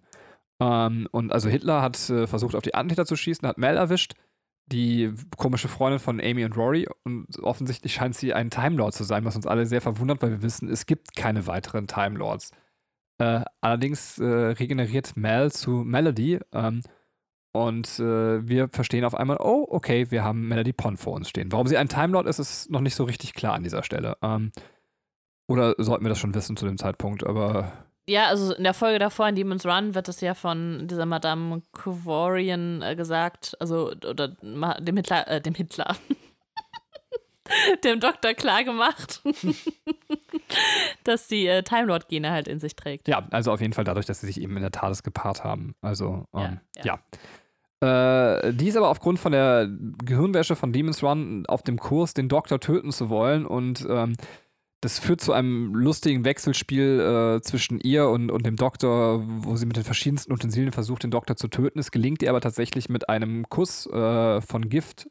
Und zwar von dem sogenannten Judas Tree. Also dieser Kuss wird äh, auch nochmal doppelt belegt. Man hätte es ja gar nicht mehr aussprechen möchten, indem man es Judas Tree nennt, aber wenn man dann will. Ähm, also sie küsst den Doktor und die Lippen sind vergiftet. Äh, daraufhin verfolgt dieser Roboter-Alien Kult quasi die Verbrecher jagen Melody, weil sie den Doktor getötet hat. Und äh, der weiß, er muss unweigerlich in 32 Minuten sterben. Ähm, Amy und Rory, die in das Raumschiff der Aliens quasi gelangt sind, also sie werden quasi in diesen Roboter reingezogen, der Menschengestalt hat, können allerdings die Tötung von River äh, verhindern. Und dann kommt der Doc nochmal wieder aus der TARDIS. Er taucht halt da auf, wo letztendlich alle anderen mittlerweile sind. Und äh, er war vorher total geschwächt, aber hat auf einmal einen Anzug an, äh, und wirkt wieder komplett fidel, aber wir merken nach kurzer Zeit, er ist immer noch todkrank, weil er sofort wieder umfällt und äh, er ist kurz davor zu sterben. Äh, er erfährt äh, letztendlich aus den Akten der Aliens, also diese Aliens, die, ähm, das kann ich mal so leicht mit diesen verschiedenen Ebenen in der mhm. Folge, diese Aliens, die sich in Personen verwandeln können mit ihren Robotern, äh, die Verbrecher jagen, haben bestimmte Akten und er weiß, dass äh, die Stille ihn töten möchte wegen einer Frage. der Doktor stirbt äh, aber durch seine Taten und letzten Worte macht der River klar und auch in dem Sinne, dass er River sagt, wer River ist, ähm, dass sie letztendlich was Falsches getan hat. Ähm, und sie nutzt ihre Regenerationsenergie, um ihn zu retten. Also dabei verbraucht sie aber ihre eigene komplette Regenerationsenergie vollständig. Ähm, und der Doktor ist aber dann trotzdem noch vor seinem Tod gerettet. Ja, so viel zur Folge. Wie fandest du die Folge? ich fand die wieder mega krass. Also, ich meine, die schaffen es wieder nach, nach dieser krassen Demons Run-Folge, wieder einen Mindfuck-Moment zu schaffen, indem sie ähm, äh, Melz äh, halt einführen und sie dann quasi dann Melody Pond ist. Also, das ist so, what? Also, und sich dann in River verwandelt. Also, das fand ich äh, schon wieder total krass. Ähm, und also Deswegen, äh, allein, ach, das ganze Setting mit Hitler und was du gerade schon gesagt hast, ne, mit dem, äh, Hitler sagt so, oh, sie haben mir das Leben gerettet und der Doktor sagt so, das war unbeabsichtigt. ähm, Ganz kurz darf ich zu dieser Mel-Sache, und das ist ja noch abgefahrener vom Mindverkehr, weil Mel eben letztendlich, also ähm, die kleine Melody ist ja geklaut worden, mhm. war also nicht bei Amy und Rory, als sie ein Kind war. Ja. Aber jetzt ist sie als Freundin von Amy und Rory quasi in ihrer Kindheit mit ihnen aufgewachsen. Ja. Ähm. Genau, es, äh, genau es, ja, es, kommt ja auch noch raus, dass das quasi immer so ein Dreierverbund war. Ne? Dass die, die waren so die drei besten Freunde. Und es wird ja noch paradoxer. Durch Mel wird den ja beiden erstmal klar, dass, dass sie irgendwie zueinander gehören. Also die verkuppelt halt ihre eigenen Eltern.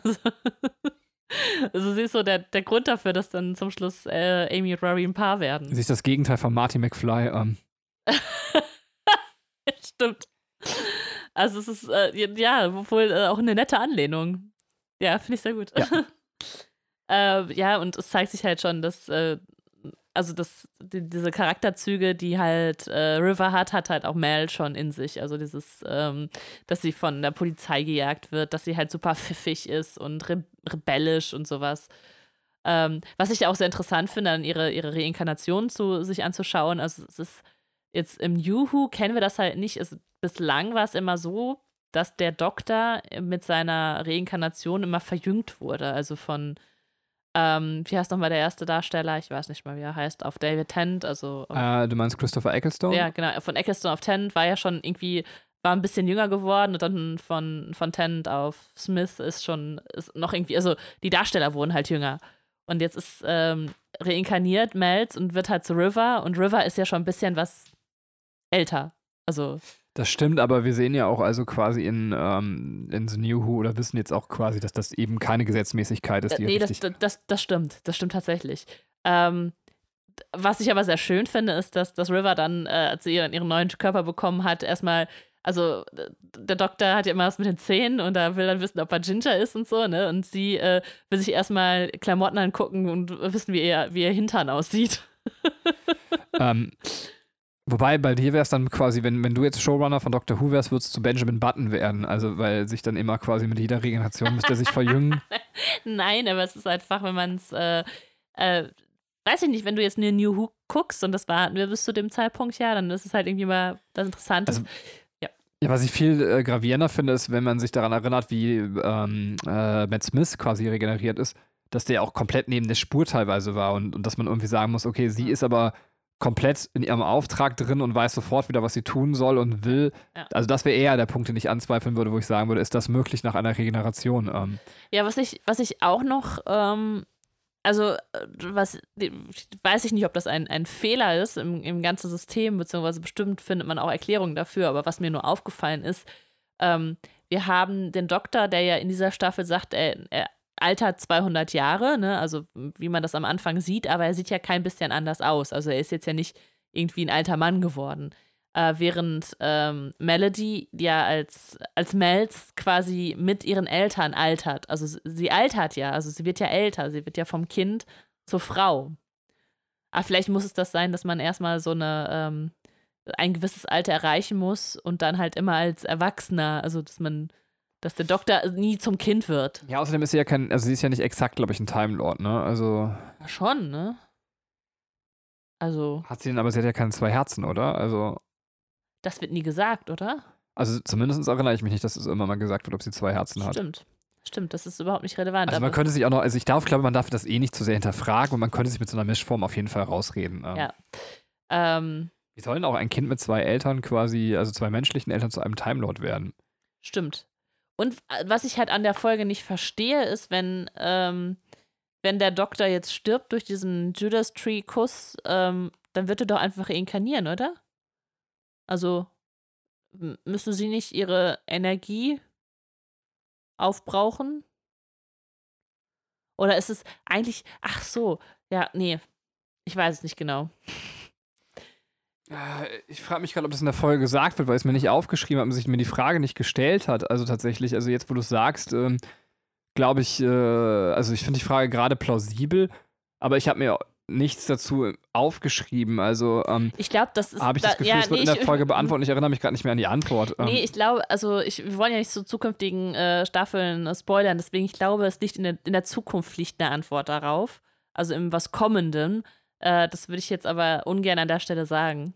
Ähm, deswegen, äh, wenn wir die nächste Staffel besprechen, dann können wir das auf jeden Fall nochmal aufgreifen. ich weiß, was du sagen willst, glaube ich. Ja, es ist halt sehr schwer, das jetzt nicht zu sagen. Aber widerspricht dem nicht, dass, äh, das wollte ich eh nachher noch fragen, dass in der letzten Folge, dass der Doktor während seiner Reinkarnation erschossen wird? Also, ähm,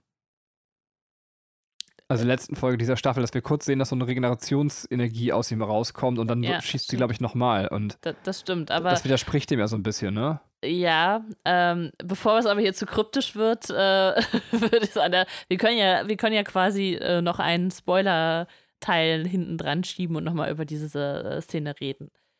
Ähm, ja, genau.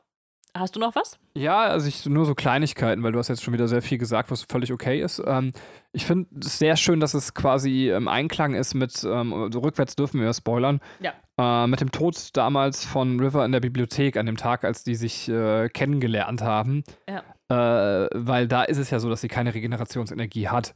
Ja. Und das macht das Ganze nochmal mindfuckiger, dass man die Folge sich eben anguckt und sagt, okay, äh, aber die hat hier ja gar keine Regenerationsenergie. Sie, offensichtlich ist sie gestorben. Wir.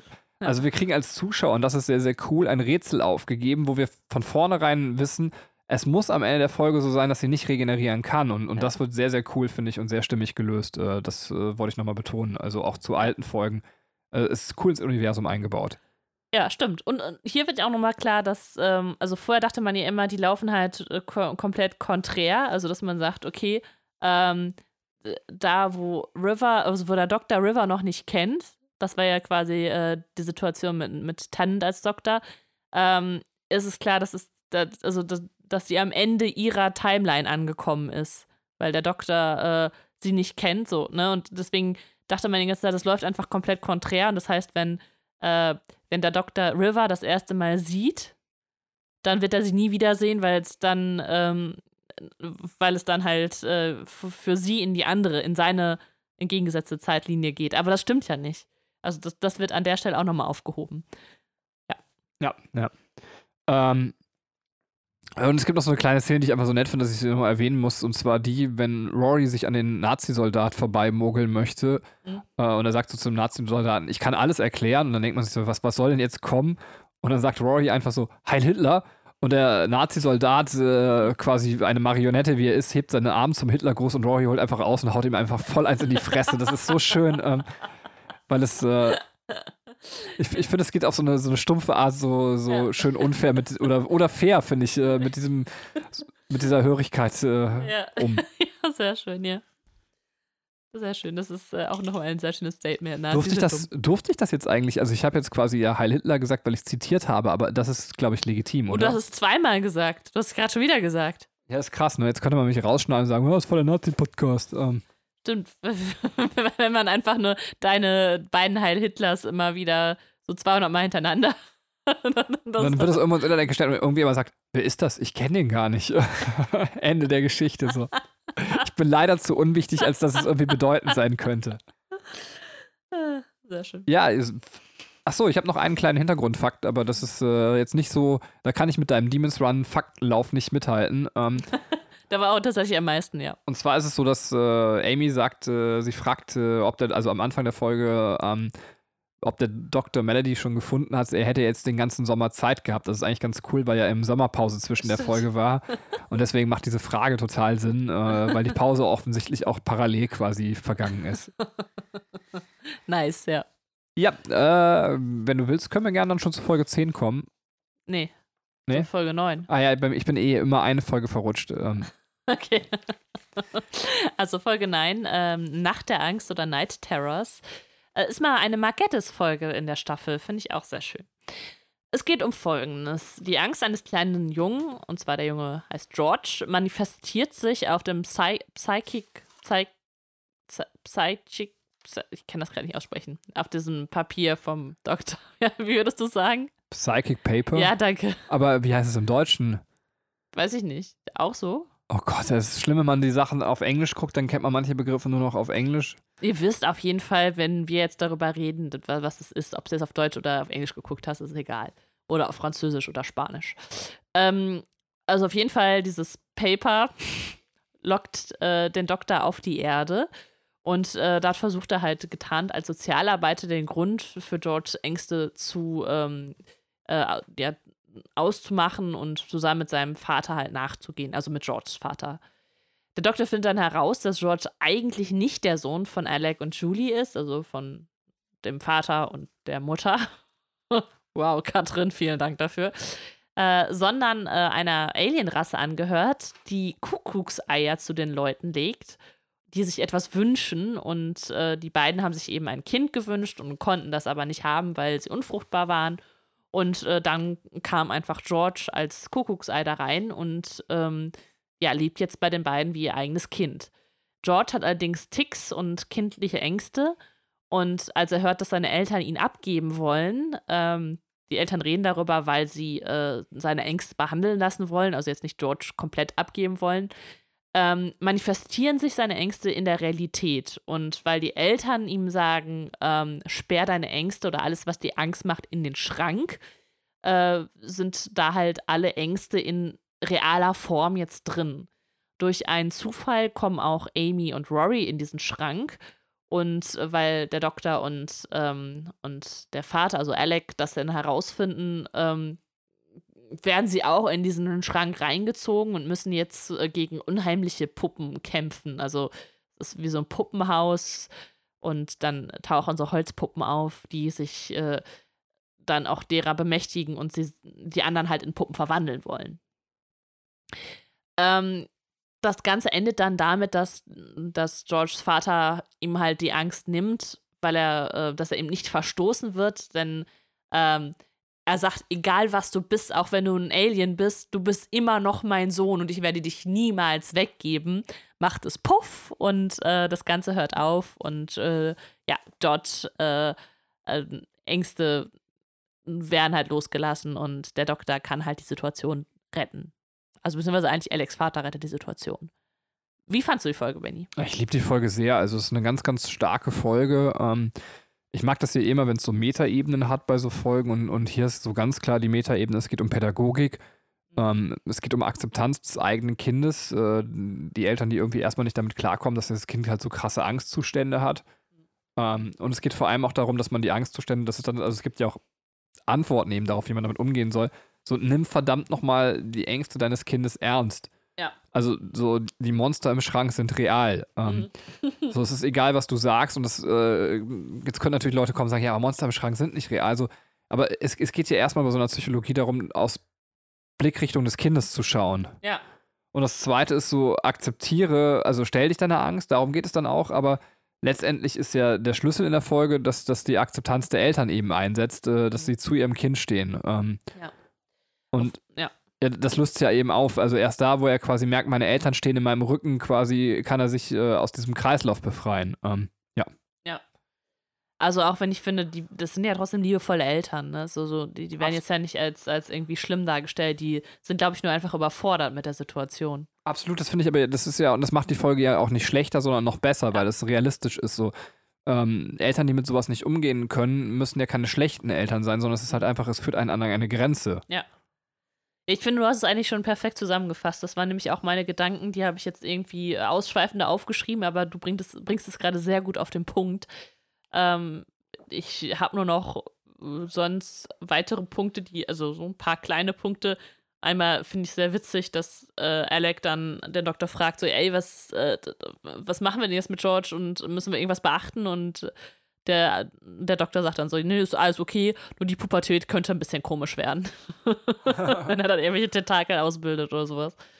Und ähm, das andere, was ich mich gefragt habe, ist, ob das diese, also es sind ja irgendwie so ein bisschen Sozialbauwohnungen, also es ist, weiß ich nicht, mit dem, mit dem Vermieter, der mit seiner Bulldogge rumgeht, um dann irgendwie die Miete einzutreiben und sowas. Also ähm, jetzt halt schon nicht so die beste Gegend. Allerdings hat mich das sehr an, ähm, an die Gegend erinnert, wo Rose gelebt hat. Also, weißt du, so, es sah halt ein bisschen ähnlich, das Ganze. Absolut. Also, war da noch eine Frage drin oder wolltest du, das war es eine Aussage? Nee, das war, das war eher so eine, äh, da ist halt die Referenz auf Rose, glaube ich, ein bisschen, also ich weiß nicht, ob das beabsichtigt wurde, aber ich hatte auf jeden Fall die Erinnerung dran. Ja, es ist zumindest ein Setting, was wir in Doctor Who immer wieder mal ganz gerne sehen. Also, ich möchte jetzt auch nicht äh, aus neueren Staffeln äh, spoilern, aber für die, also es ist jetzt kein großer Spoiler, es gibt so eine Spinnenfolge äh, in einem der Ja. relativ aktuellsten und auch da haben wir wieder so eine, so eine Wohngegend. Also wir sehen öfters mal so eine Wohngegend in Doctor Who. Ähm, Stimmt. also war jetzt so spontan, was mir dazu einfällt. Hintergrund ist auch hier nicht sonderlich viel. Ähm, es ist nur, ähm, also es ist, wie gerade schon gesagt, eine Mark Gatiss-Folge. Ähm, und es ist tatsächlich die erste Mark Gatiss-Folge, die, in der, die nicht in der Vergangenheit, sondern mal in der Gegenwart spielt. Sonst hat er immer Folgen in der Vergangenheit geschrieben. ja, das war ein lustiger Fun-Fact. Und das war's auch schon. Und dann können wir es weitergehen zu Benny würde sagen elften Folge. Ich sage aber, die Wahrheit ist, es ist die zehnte Folge und sie heißt Warten in der Ewigkeit oder im Englischen Benny. The Girl Who Waited. Ähm, ja, der Doktor will Amy und Rory an einen Urlaubsort fahren. Allerdings, wie das halt so ist, bei ihm sind seine Urlaubstrips ja nie besonders geil oder zumindest äh, nie besonders entspannend.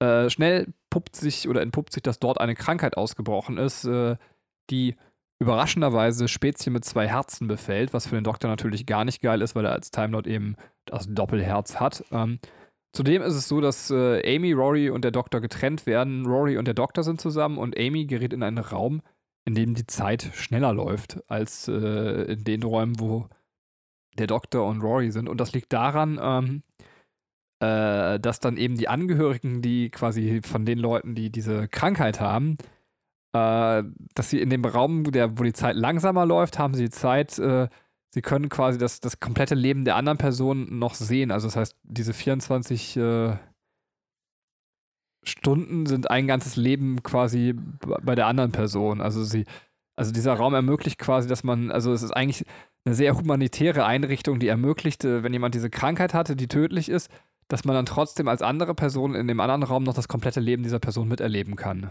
Ähm, Ja. Das Aber das heißt, Moment, das heißt doch, dass, dass, dass die gesunde Person da eingesperrt ist, ein Leben lang, und die kranke Person, die gesunde Person, äh, weil die stirbt ja innerhalb von 24 Stunden, dann das komplette Leben der gesunden Person sehen kann.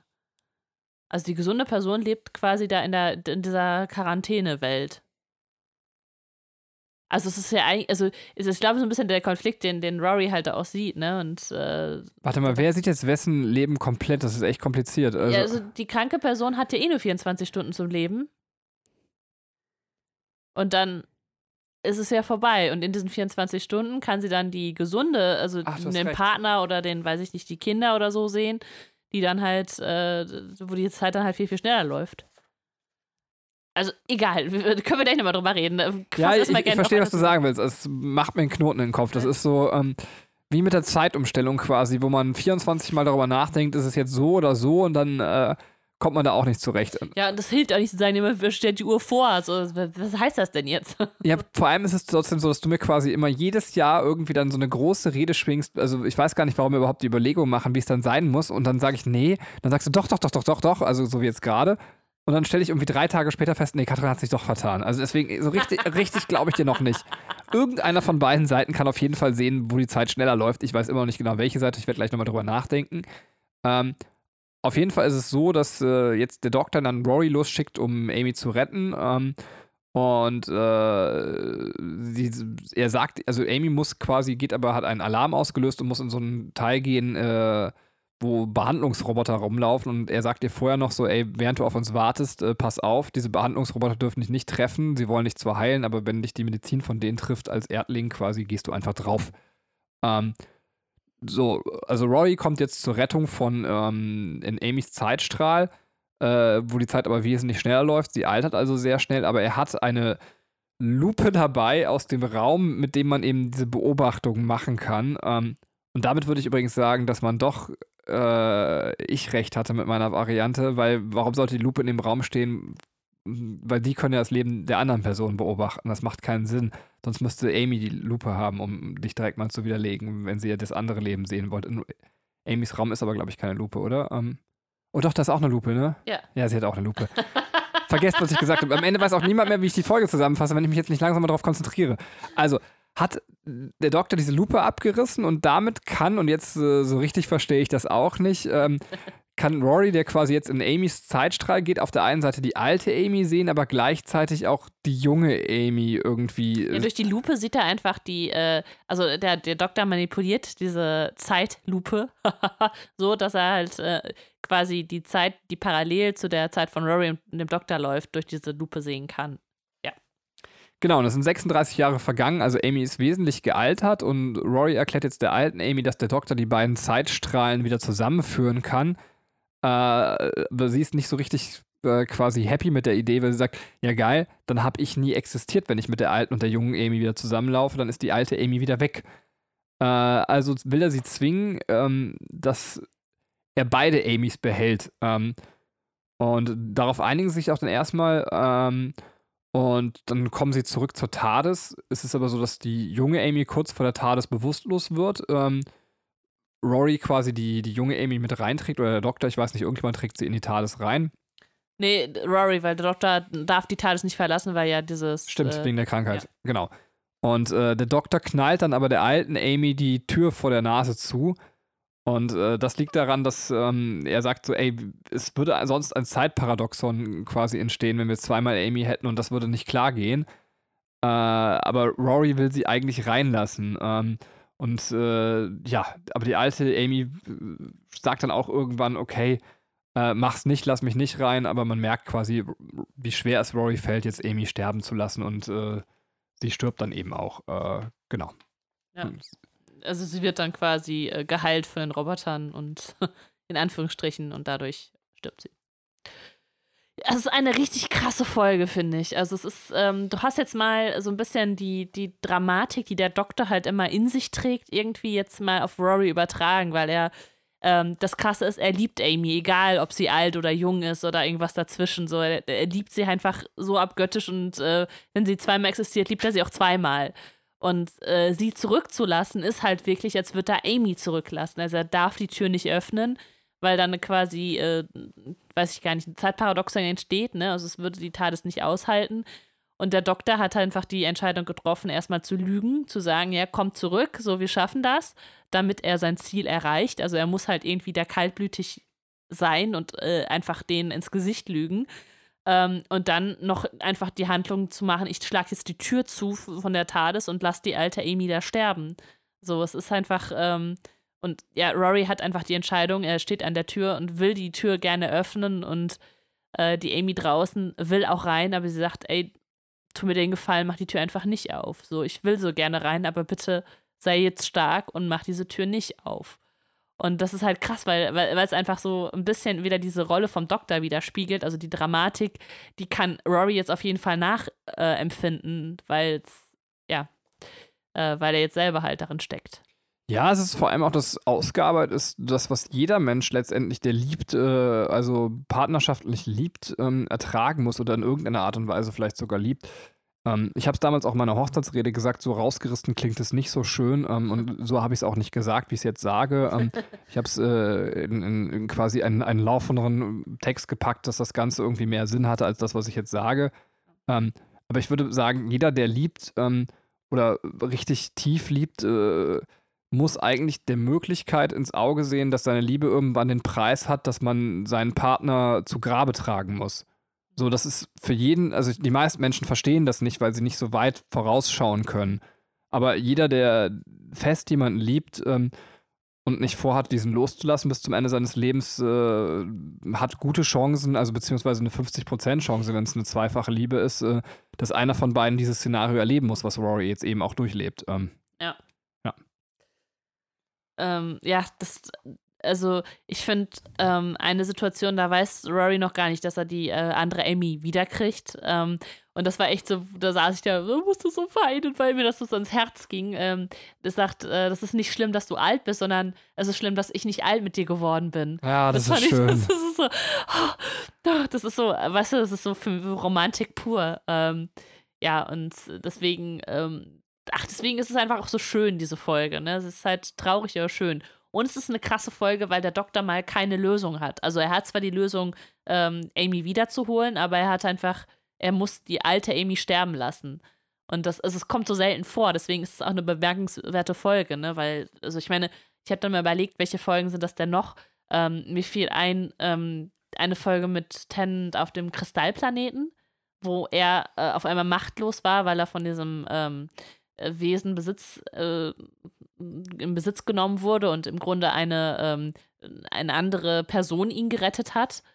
Oder ähm, als sie auf der Mars-Mission waren und er ähm, auch noch Leute äh, retten wollte, aber im Endeffekt äh, sind doch alle gestorben, so, obwohl er äh, sich dagegen aufgelehnt hat. Also, dass irgendwo dann äh, die Grenzen des Doktors auch nochmal immer wieder aufgezeigt werden. Stimmt, ja, ja, stimmt.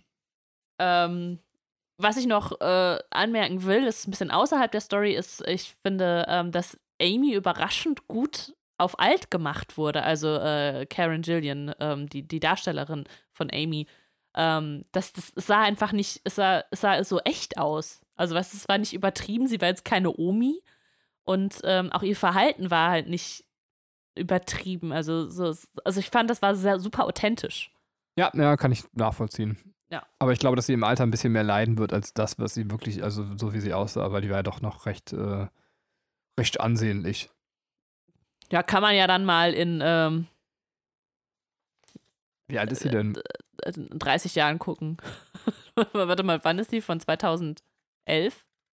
Ich meine, wie alt ist Karen Gillian? Ähm, Weiß ich nicht. Die ist ähm, Ende 20. Ich google das gleich, während du es erzählst. Ähm. Okay.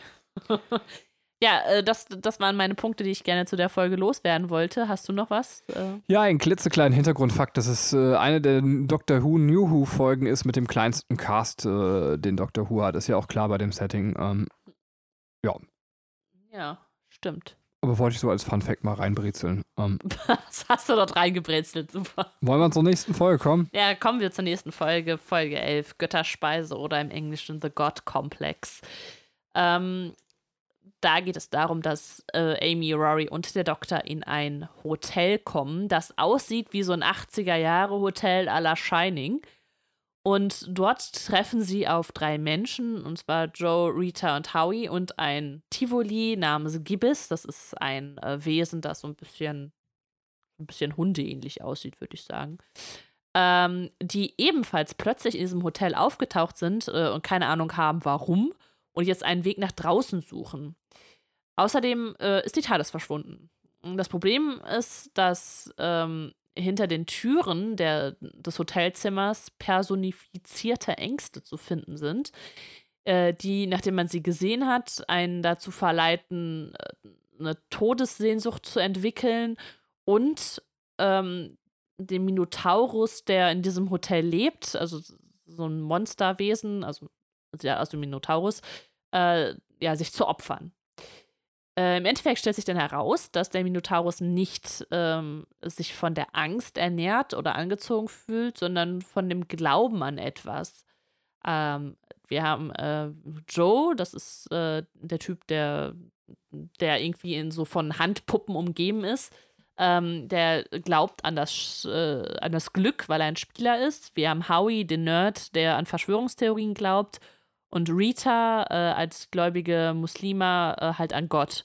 Und, und Gibbs, der Tivoli, also diese, diese Alienrasse, ähm, der glaubt an eine stärkere militärische Macht, die, seine die sein Volk unterdrückt.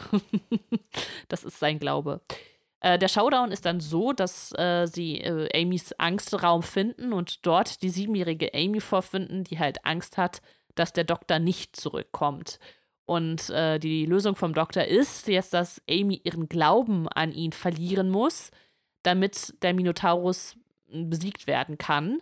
Deswegen sagt der Doktor, dass er sie nicht retten kann. Und in dem Moment, wo sie dann halt den Glauben an den Doktor verliert, weil er sie ja nicht retten kann, wird der Minotaurus geschwächt und der Doktor kann den Minotaurus besiegen. Auch wieder ein bisschen Mindfuck-mäßig. Ähm, das passiert dann auch und äh, der Doktor kann halt Amy und Rory noch retten. Und äh, das Hotel ist in Wirklichkeit ein Gefängnis für diesen Minotaurus gewesen.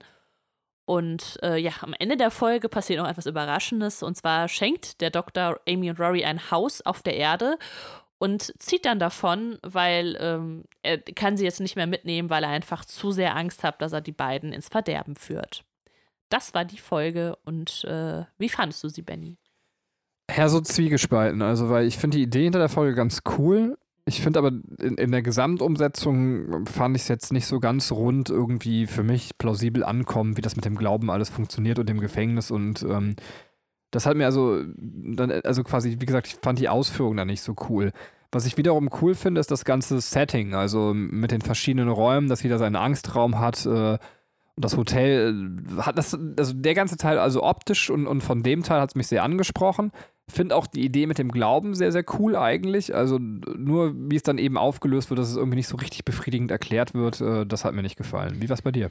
Ja, ja, ja, ganz ähnlich. Also es ist, ähm, äh, es ist so ein bisschen dieser, dieser Gruselfaktor, der eigentlich am Anfang so ganz cool aufgebaut wird, wird so, geht so ein bisschen dadurch unter, dass es so ein bisschen alles verwirrend ist und man gar nicht weiß, wird, wieso, jetzt geht es nicht um Angst, jetzt geht es um Glaube und hä und wieso? Und also es ist so, man kommt halt nicht mehr hinterher. Ne? Es ist, ähm, der, der Anfang ist halt echt gut gesetzt, wie du auch schon sagst. Allerdings ist dann ähm, ja die Umsetzung halt so ein bisschen problematisch. Es war auch tatsächlich eine der Folgen, an die ich mich äh, gar nicht mehr erinnern konnte. Ich wusste überhaupt nicht mehr, was in dieser Folge passiert, bis wir sie dann jetzt nochmal gerewatcht haben. Ähm, was ich sehr, sehr gut fand, ist Rita. Also, das war die, ähm, die ich glaube, das war eigentlich eine Ärztin oder eine, ähm, eine äh, Medizinstudentin. Die ist halt, äh, die ist halt super pfiffig und äh, wäre halt auch so, also die, die kon konnte halt so viel schon analysieren und wäre auch ein guter Companion für den Doktor gewesen. Und der, das ist ja auch das Lustige, dass er in der Folge selber darüber Scherze macht, dass er sagt so, ey, ähm, äh, Amy, du kannst schon mal Sachen packen, wir nehmen dann Rita mit. Und das ist auch super traurig, als sie dann, ähm, sie dann stirbt, äh, beziehungsweise vom Minotaurus dann halt geholt wird, weil sie dann sagt so, ey Doktor, bitte behalt mich so in Erinnerung, wie ich bin. Bitte mach jetzt die Kamera aus, ich möchte nicht, dass du das mit anguckst. Und das ist halt auch irgendwie super dramatisch so. Also die war, die war halt echt cool und vor allem eine, äh, eine gläubige Muslima so als Begleiterin vom Doktor wäre auch, wär auch super interessant geworden, was da noch äh, so für Konflikte zwischen den beiden auch entstanden wären und die ihm halt auch mal gut Paroli bieten könnte und sowas. So ein bisschen ähm, halt à la Donna. Ja, stimme ich dir voll zu. Aber ich weiß nicht, ob man das äh, Know-how bei den Schreibern hätte hinbekommen, dann dass das ja. eben auch äh, seriös gewirkt hätte. Ja, ja, das stimmt, das stimmt. Ähm, der Minotaurus sagt zum Schluss noch was äh, von einem alten Geschöpf, an dem das Blut Unschuldiger klebt. Und für so ein Geschöpf wäre der Tod eine Gnade. Und das, man denkt die ganze Zeit, er redet von sich, aber dann löst er halt noch selber auf, dass er halt von dem Doktor redet. Und ich glaube, das verleitet den Doktor dann halt auch dazu, äh, zu sagen, ich lasse jetzt Amy und Rory gehen. Ähm, und es, es, wird, es wird so ein bisschen Endzeitstimmung damit eingeläutet, was ja auch ähm, halt aufs Staffelfinale dann hindeutet, weil es ist die vorvorletzte Folge vom Finale und ja, also man weiß, es geht ja irgendwo auch um den Tod des Doktors. Das weiß man ja seit Staffelanfang schon. Ähm, ja, das wären meine Gedanken zu der Folge. Ähm, Gibt es noch Bestand, also Hintergrundinformationen? Ich habe echt nicht mehr viel zu sagen. Also auch. Nee. Okay. also ich habe tatsächlich zu der Folge einfach nichts gefunden. Dann schnell Teppich über die Folge. Ähm, äh, kommen wir zur nächsten Folge, Closing Time. Mhm. Und jetzt ist es so, dass ich mir tatsächlich ausnahmsweise keine Zusammenfassung aufgeschrieben habe. Das heißt, ich muss aus meinem Kopf zusammenfassen. Ich hoffe, das wird nicht so schlecht. Ich mache es einfach kürzer als sonst. Ähm, und zwar ist es so, dass der Doktor wieder zurückkommt äh, zu, ähm, mir fällt Craig. Der, Craig. Ey, ich wollte Craig sagen. Also ich war mir nicht sicher, wie heißt deine Freundin von Craig nochmal?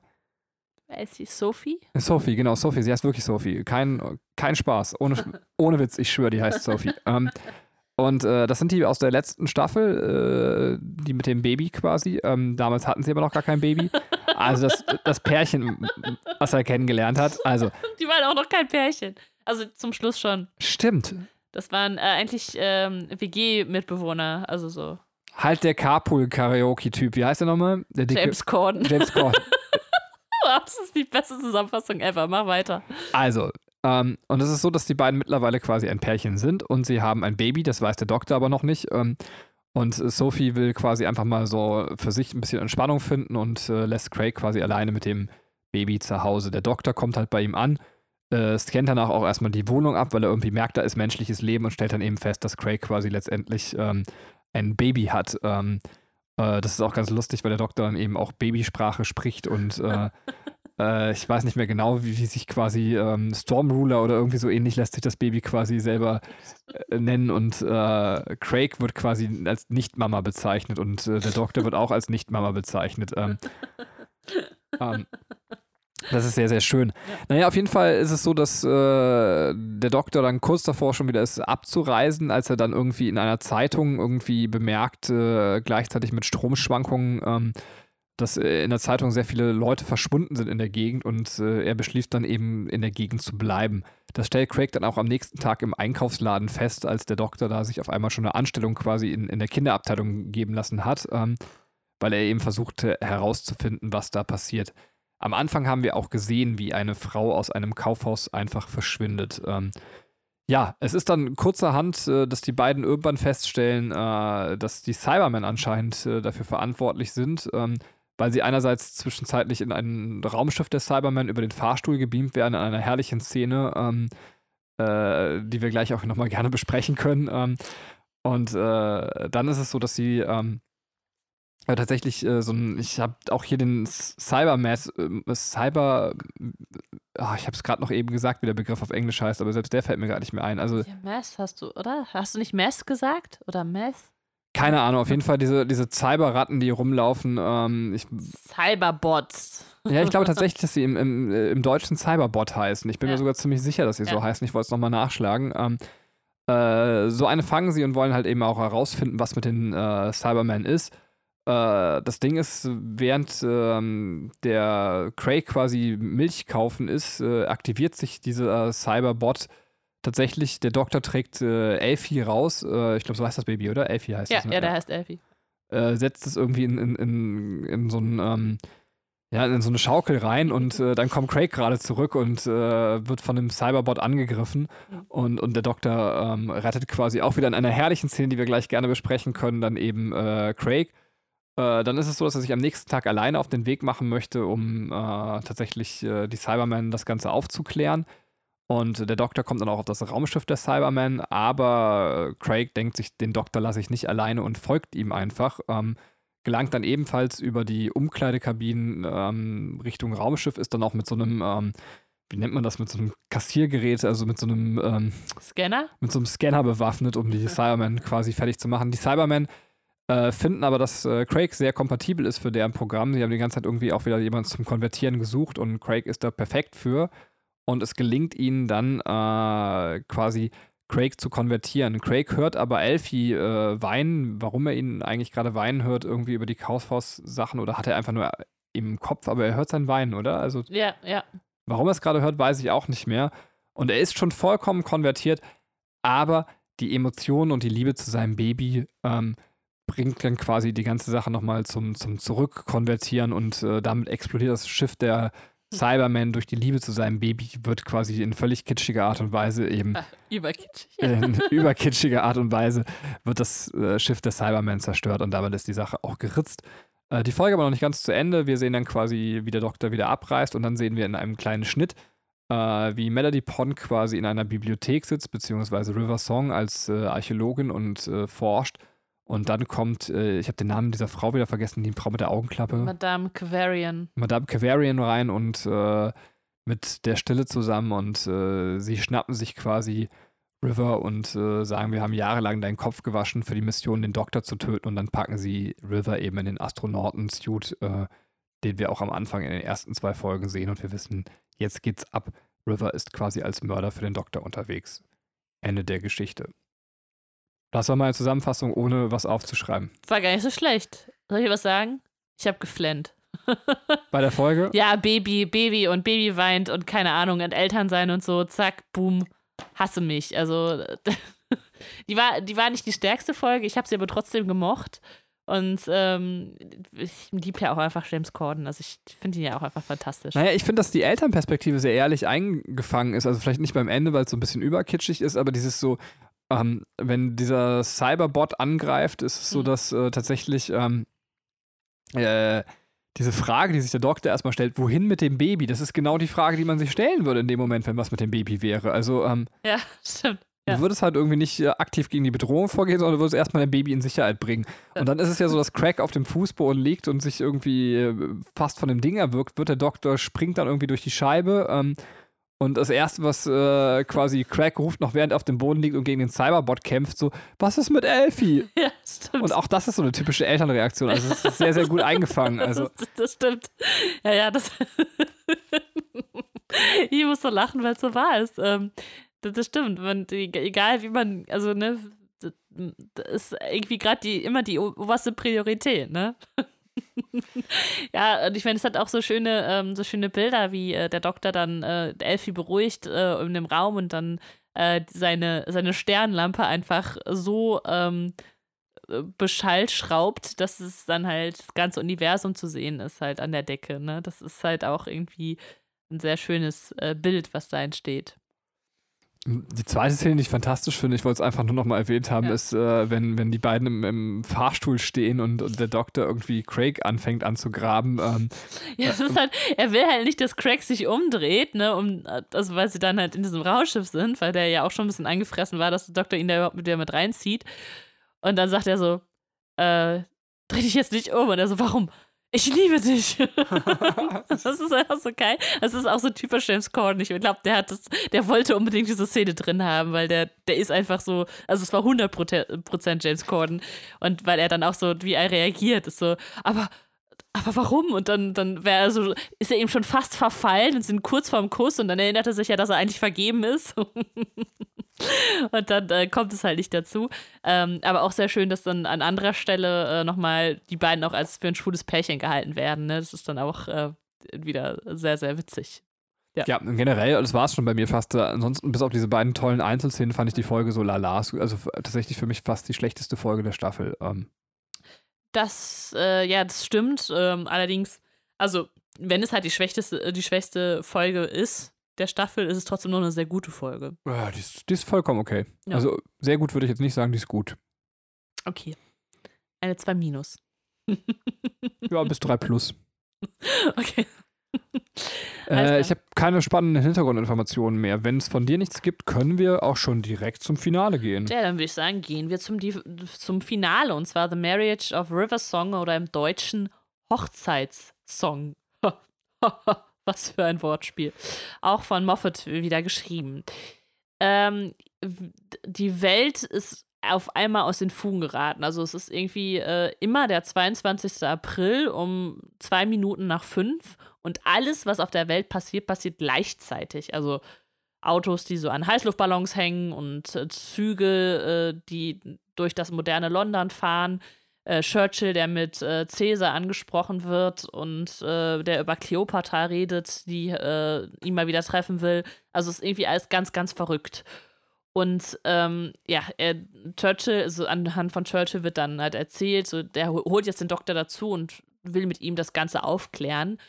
Und der Doktor kommt und erklärt, wie es dazu kam. Und zwar hat er versucht, äh, die Silence, also die Stille, zu untersuchen und alles über seinen bevorstehenden Tod herauszufinden, ähm, von dem er dann auch weiß, dass es ein Fixpunkt im äh, Zeit, also im, im geschichtlichen Ablauf ist. Ähm, deswegen muss er sich auch töten lassen, weil wir wissen, Fixpunkte sind halt unveränderbar. Und äh, genau, also der Astronaut, der aus dem See kommt, ist River, äh, wie wir ja schon quasi davor erfahren haben. Und die wehrt sich allerdings dagegen und ähm, macht diesen Fixpunkt kaputt. Und deswegen entsteht so eine Art Paralleluniversum, in dem der Doktor halt lebt und nicht lebt. Also, das, also die Zeit zerbricht. Und deswegen passiert alles, was auf der Erde passiert, gerade gleichzeitig. Ähm, er sagt dann ähm, zu ihr, dass äh, sie das jetzt ähm, geschehen lassen muss. Äh, ähm, aber sie sagt, ja, ich, ich möchte das Ganze noch, also ich habe halt das Universum um Hilfe gefragt. Sie hat halt ähm, eine, eine Nachricht halt außerhalb der Erde, also dieses Paralleluniversum ist irgendwie nur um die Erde entstanden und da darüber hinaus läuft die Zeit normal weiter. Und äh, da hat sie halt diesen Hilferuf, dass der, der Doktor Hilfe braucht, äh, äh, geschickt und es kamen ganz, ganz viele Antworten und sie wollte ihm sagen, halt, sie, ähm, äh, ja, ich, ich will dir halt, ähm, ich will dich halt mit dieser Liebe erst nur gehen lassen. Und er, um ihr halt ein Stückchen Liebe zurückzugeben, äh, sagt dann, okay, lass uns jetzt heiraten und äh, machen eine ganz kurze Zeremonie. Äh, und er sagt ihr dann, verrät ihr seinen Namen. Und danach kommt es dann halt auch so, dass, dass äh, also die, sie, sie, küssen sich und immer wenn sie sich berühren, läuft die Zeit halt weiter und mit diesem Kuss äh, läuft dann die Zeit weiter und der Doktor stirbt. Ähm, dann gibt es so einen kleinen Cut und man sieht äh, Amy ähm, ähm, beim Wein draußen sitzen im Garten und River kommt halt dazu. Die war gerade auf der Byzantium und äh, sie, sie reden dann und Amy ist halt traurig, weil der Doktor jetzt tot ist. Und River sagt ihr dann so, ey, ich dachte das eigentlich nicht verraten, aber ich sage es jetzt trotzdem. Ähm, es war gar nicht er, der da am See gestorben ist, sondern ähm, die Tesselecta. Die Tesselecta sind die Robotermenschen, also die äh, kleinen Menschen in den Robotern, äh, die wir ja ähm, schon mit bei Let's Kill Hitler kennengelernt haben. Und der Doktor lebt. Er lebt, er ist nicht gestorben. Und äh, der Doktor hat ja äh, noch, also es ging ja eigentlich um die Frage, die niemals beantwortet werden darf, die älteste Frage, vor der der Doktor halt auch immer pflichtet. Und zum Schluss kommt halt raus, es ist die Frage Doctor Who. Und äh, ja, der Doktor hat sich halt entschieden, ähm, das Ganze ähm, weiterhin verheimlichen zu lassen, weil er einfach zu bekannt ist und äh, zu, zu wichtig und jetzt jetzt im Dunklen weiter agieren kann. Und damit, bams, ist die Staffel zu Ende. Und Benny, wie fandst du das Finale? Mm, ganz kurze Anmerkung noch, ich glaube, es wird in der Folge auch erwähnt, dass die Frage in Transalore beantwortet wird, also nur um das Stimmt. schon mal im Hinterkopf zu behalten. Ja. Ähm, ja. Äh, nicht so gut. okay. Also ich, ich fand sie okay, ähm, aber es ist, also ich finde die Optik sehr, sehr cool, gerade die wir am Anfang wieder sehen mit der hängengebliebenen Zeit und das alles, was so wirr ist. Und auch diese Pyramide, wo dann auch die stille Leute quasi in, im Wasser drin sind, das ist alles super cool. Ähm, also es hat ganz, ganz viel Coolness, aber es, es wird sehr überraschend wenig erstmal erzählt, wo man denkt, so dieser ganze äh, Astronautenbogen muss ja irgendwie noch aufgelöst werden und warum der Doktor eigentlich überleben kann. Ja. Und wenn man sich das mal anguckt, das sind irgendwie die letzten drei Minuten, ja. wie das irgendwie aufgelöst wird. Ähm, und da ist es halt so, das ist okay. Wobei meine Frage zum Beispiel auch wäre, warum sehen wir den Regenerationsstrahl vom Doktor, wenn es doch eigentlich nur eine ähm, also vielleicht irre ich mich auch, dass man einen Regenerationsstrahl. Nee, man sieht ihn. Wenn das doch eigentlich nur eine Kopie des Doktors ist, kann. Und vor allem, wenn die den dann verbrennen. verbrennen die die kleinen Menschen dann mit ihm. Er ist ja leer, weil, weil der Doktor ja selber drin ist. Da waren ja keine anderen kleinen Menschen mit Achso, drin. Achso, okay. Okay. aber, okay. Aber, äh, ja, also, das, das sind so Probleme, die ich einerseits damit habe und es ist so, wenn du dich daran erinnerst, dass keiner von uns beiden konnte sich noch daran erinnern, wie die Staffel eigentlich aufgelöst wird. Mhm. Aber jeder konnte sich noch an äh, quasi andere Wendungen aus der Staffel quasi erinnern, wo man sagt, ja, es ist halt im Vergleich zu dem, was wir in der Staffel zwischendurch an, an Mindfuck-Wendungen sehen, äh, relativ blass im Sinne. Also so empfinde ja. ich es. Also wenn ich zum Beispiel sehe, wie, wie krass eigentlich der erste Tod des Doktors mit der, mit der Nicht-Regeneration oder beziehungsweise mit dem Verschenken der Regenerationsenergie von Melody Pond quasi aufgelöst wird, dann ist hier so ein bisschen die Frage, ähm, hätte man nicht auch irgendwas Cooleres nehmen können als das? Aber äh, keine Kritik. Mhm. Es ist also es ist zwar Kritik, aber auf sehr hohem Niveau. Und das liegt nur daran, weil die Staffel vorher äh, so hoch läuft. Ja, kann ich 100% nachvollziehen, was du da sagst. Also es ist so, ähm, es ist eigentlich eine relativ banale Auflösung. Also, ne, das, äh, das ist, ja, es ist vielleicht ein bisschen zu banal. Man ist irgendwie, irgendwie was krasseres gewöhnt auch. Ähm, und vor allem, man konnte sich das ja auch irgendwie schon, also ich weiß nicht, ob ich es beim ersten Mal tatsächlich gemacht habe, aber man hätte sich das ja schon irgendwie auch ableiten können, dass er, also wenn diese Tesselecta halt alle über, übernehmen können, also jeden, ähm, jedes Aussehen übernehmen können, dann ist jetzt der Schritt gar nicht mehr so groß zu sagen, okay, dann machen die das halt, dann ist halt nicht der Doktor das, sondern das ist nur dieser Roboter-Doktor. Ja, und, und, Oder das Flash hätte es auch sein können. Genau, das wollte ich gerade sagen. Warum hat man das Flash nicht nochmal ausgepackt? Klar ist es eigentlich gestorben, weil es sich da auch geopfert hat, aber da hätte man noch eine coole Brücke bauen können, weil man zum Flash vielleicht auch wenigstens noch Emotionen gehabt hätte, dass es irgendwie so ein bisschen trauriger gewesen wäre. Also, ähm, allerdings haben wir alle damit gerechnet, dass es das Flash ist und dann war es nicht das Flash. Also, okay. das muss man halt wieder zugute gestehen. Also, dass man diesen, äh, diese Robotermenschen hätte man gar nicht als Lösung auf dem Schirm gehabt. Stimmt. Aber insbesondere, weil man sich auch fragt, funktionieren, also jetzt kommt wieder doch Kritik von meiner Seite, funktionieren die überhaupt als Lösung, wenn es ein Fixpunkt ist, dass der Doktor sterben muss und jetzt ist eine Maschine tot, dann lässt sich die Zeit aber sehr leicht verarschen. Also. Also was, ähm, was aber trotzdem halt gut ist, dass jetzt ja alle Stränge da zusammenlaufen. Also alles das, was man äh, vorher so aufgebaut hat mit äh, äh, When a Good Man Goes to War, mit Let's Kill Hitler, mit Rivers, also dem, der Mord, den River begehen muss und so. Das, das wird irgendwie alles zusammengeführt, die Silence. Es ist halt schon, es ist schon schon super konstruiert. Das muss man schon sagen. Also es ist, äh, es ist auf jeden Fall ein starkes Ende, auch wenn es äh, jetzt im Anbetracht dieser sehr, sehr starken Staffel ein bisschen untergeht. Ja, absolut. Also man muss da auch fair bleiben. Es ist äh, eine der stärksten Staffeln von irgendwas, die ich je in meinem Leben gesehen habe. Ja. Äh, da, da, muss man halt sagen, da ist eine mittelmäßige Folge. Bei anderen Staffeln wäre das immer noch die beste Folge. Also da muss man wirklich mal fair bleiben. Ähm. Ja, und ach, ich meine, es gibt auch so viele witzige Momente in dieser äh, Folge. Also zum Beispiel dass äh, der Moment so ganz zum Schluss, wo Amy re realisiert, dass sie jetzt die Schwiegermutter vom, vom Doktor ist. Das ist geil, ja. Finde ich total super. Ähm, äh, oder das, also als, ähm, als der Doktor dann Amy versucht zu überreden, ähm, oder zu sagen, so, ey, wir kennen uns in einem, anderen Universum, sind wir beste Freunde und er dann einfach auch realisiert, ah, Moment, äh, du, du weißt schon, dass, dass du und dass du Amy bist und dass wir irgendwie Freunde sind. Äh, oder er das Bild vom, von Rory dann hat und Rory aber nicht auf dem Bild aussieht, sondern wie Rory, sondern wie so ein muskelbepackter, sexy Mann. Ja. oder wie sie dann oben ähm, auf dieser Pyramide stehen bei dieser Hochzeitszeremonie und äh, Rory fragt so, also fragt so, hä, was, was ist jetzt hier los? Und äh, Amy sagt so, ja, äh, wir sind verheiratet und das ist unsere Tochter. Und äh, Rory sagt dann einfach nur so, ah, okay. Nimmt das dann so an. Also sind halt sehr, sehr schöne, witzige Szenen drin. Ähm, warum sie heiraten müssen, habe ich aber nicht genau verstanden. Also vielleicht lag es äh, dann wirklich an der, äh, an der Sprachbarriere, aber ich habe das, glaube ich, auch beim, beim Deutschgucken nie richtig gerafft, was jetzt der ausschlaggebende Grund für diese Hochzeit war. Aber ich meine, es ist schön, sie sind verheiratet kann man sich freuen.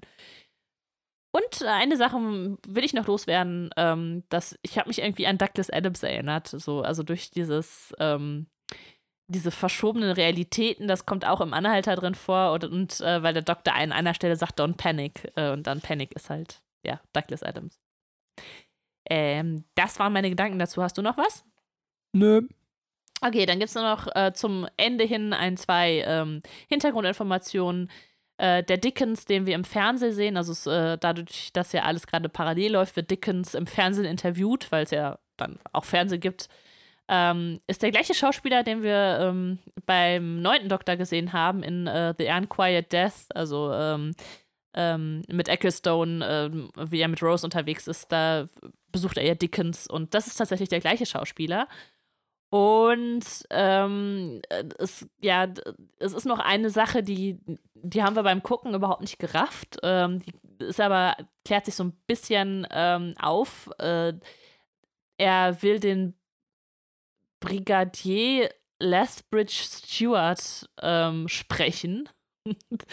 Und ähm, das sollte nämlich auch, weil jetzt, ähm, also er, er, er, ruft ihn halt an, also sozusagen einen alten Freund. Das ist nämlich einer, der ähm, ähm beim siebten Doktor ähm, auftaucht. Äh, und der sollte jetzt auch in dieser Folge eigentlich auftauchen. Also es war eigentlich geplant. Nicholas ähm, Courtney heißt der, der ist allerdings im Februar 2012 gestorben. Also äh, konnten die ähm, die Szenen mit ihm nicht mehr verwenden, beziehungsweise ähm, ich weiß gar nicht, ob sie die schon abgedreht hatten. Ähm, was aber im, beim siebten Doktor passiert, ist, dass er ähm, prophezeit, dass, dass der ähm, nicht auf dem äh, Kampffeld äh, stirbt, sondern äh, friedvoll im Schlaf halt sterben wird, ein paar Jahre später. Und das also diese Prophezeiung, die der siebte Doktor macht, die tritt jetzt halt ein, weil, ähm, weil jetzt der Doktor jetzt in dieser Folge ihm halt anruft und äh, da wird ihm gesagt, so ja, ähm, der ist halt friedvoll eingeschlafen. Ah, okay. So hat man da noch zum alten, zum Classic Q eine Verbindung gezogen. Ähm, es ist das erste Finale in einer, ähm, in einer Episode, also das, das, findet nicht in der Doppelfolge statt, sondern es, wir haben nur eine Episode. Und ähm, ohne, äh, dass es Gegner aus den vergangenen Staffeln beziehungsweise auf so einem Classic Q da auftauchen. Sonst waren es immer noch Gegner aus dem Classic Q, die, ähm, die, gegen die der Doktor antreten musste. Ja, das ist cool, dass man die Eier hat und sagt, äh, man macht die Stille tatsächlich zu so einem ikonischen Gegner, dass es irgendwie schon fast wie ein eigener Classic-Gegner ist und äh, ja. Ja. Genau, das wäre es. Und achso, die Byzantium, das wollte ich noch eben kurz sagen, ähm, ist das ähm, mit den äh, äh, Weeping Angels, die Folge, wo die auf diesem Planeten sind. Ja. Genau. Äh, ja, das wär's. Damit wäre äh, die Besprechung der äh, sechsten Staffel Doctor Who abgeschlossen. Ja, und keine Sorge, wir bleiben, also bei Doctor Who diesmal wird es schneller passieren als äh, die anderen Male, wobei wir hatten ja zwischendurch jetzt schon Classic Who.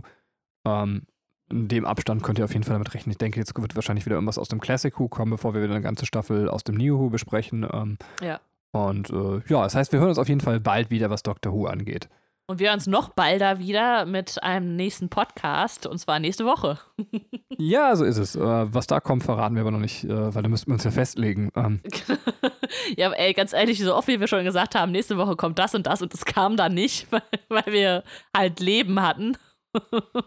Eben, deswegen schweige ich und sage jetzt nicht, dass geplant ist, die 13,5 Leben des Captain Blaubeers das nächste Kapitel zu besprechen. Mein Leben mit der Waldspendenhex oder wie heißt das Kapitel, aber ähm, Das ist ja super, super vorbereitet hier. Keine Ahnung, wie das heißt. Im, ich glaube, mein Leben im großen Wald heißt das.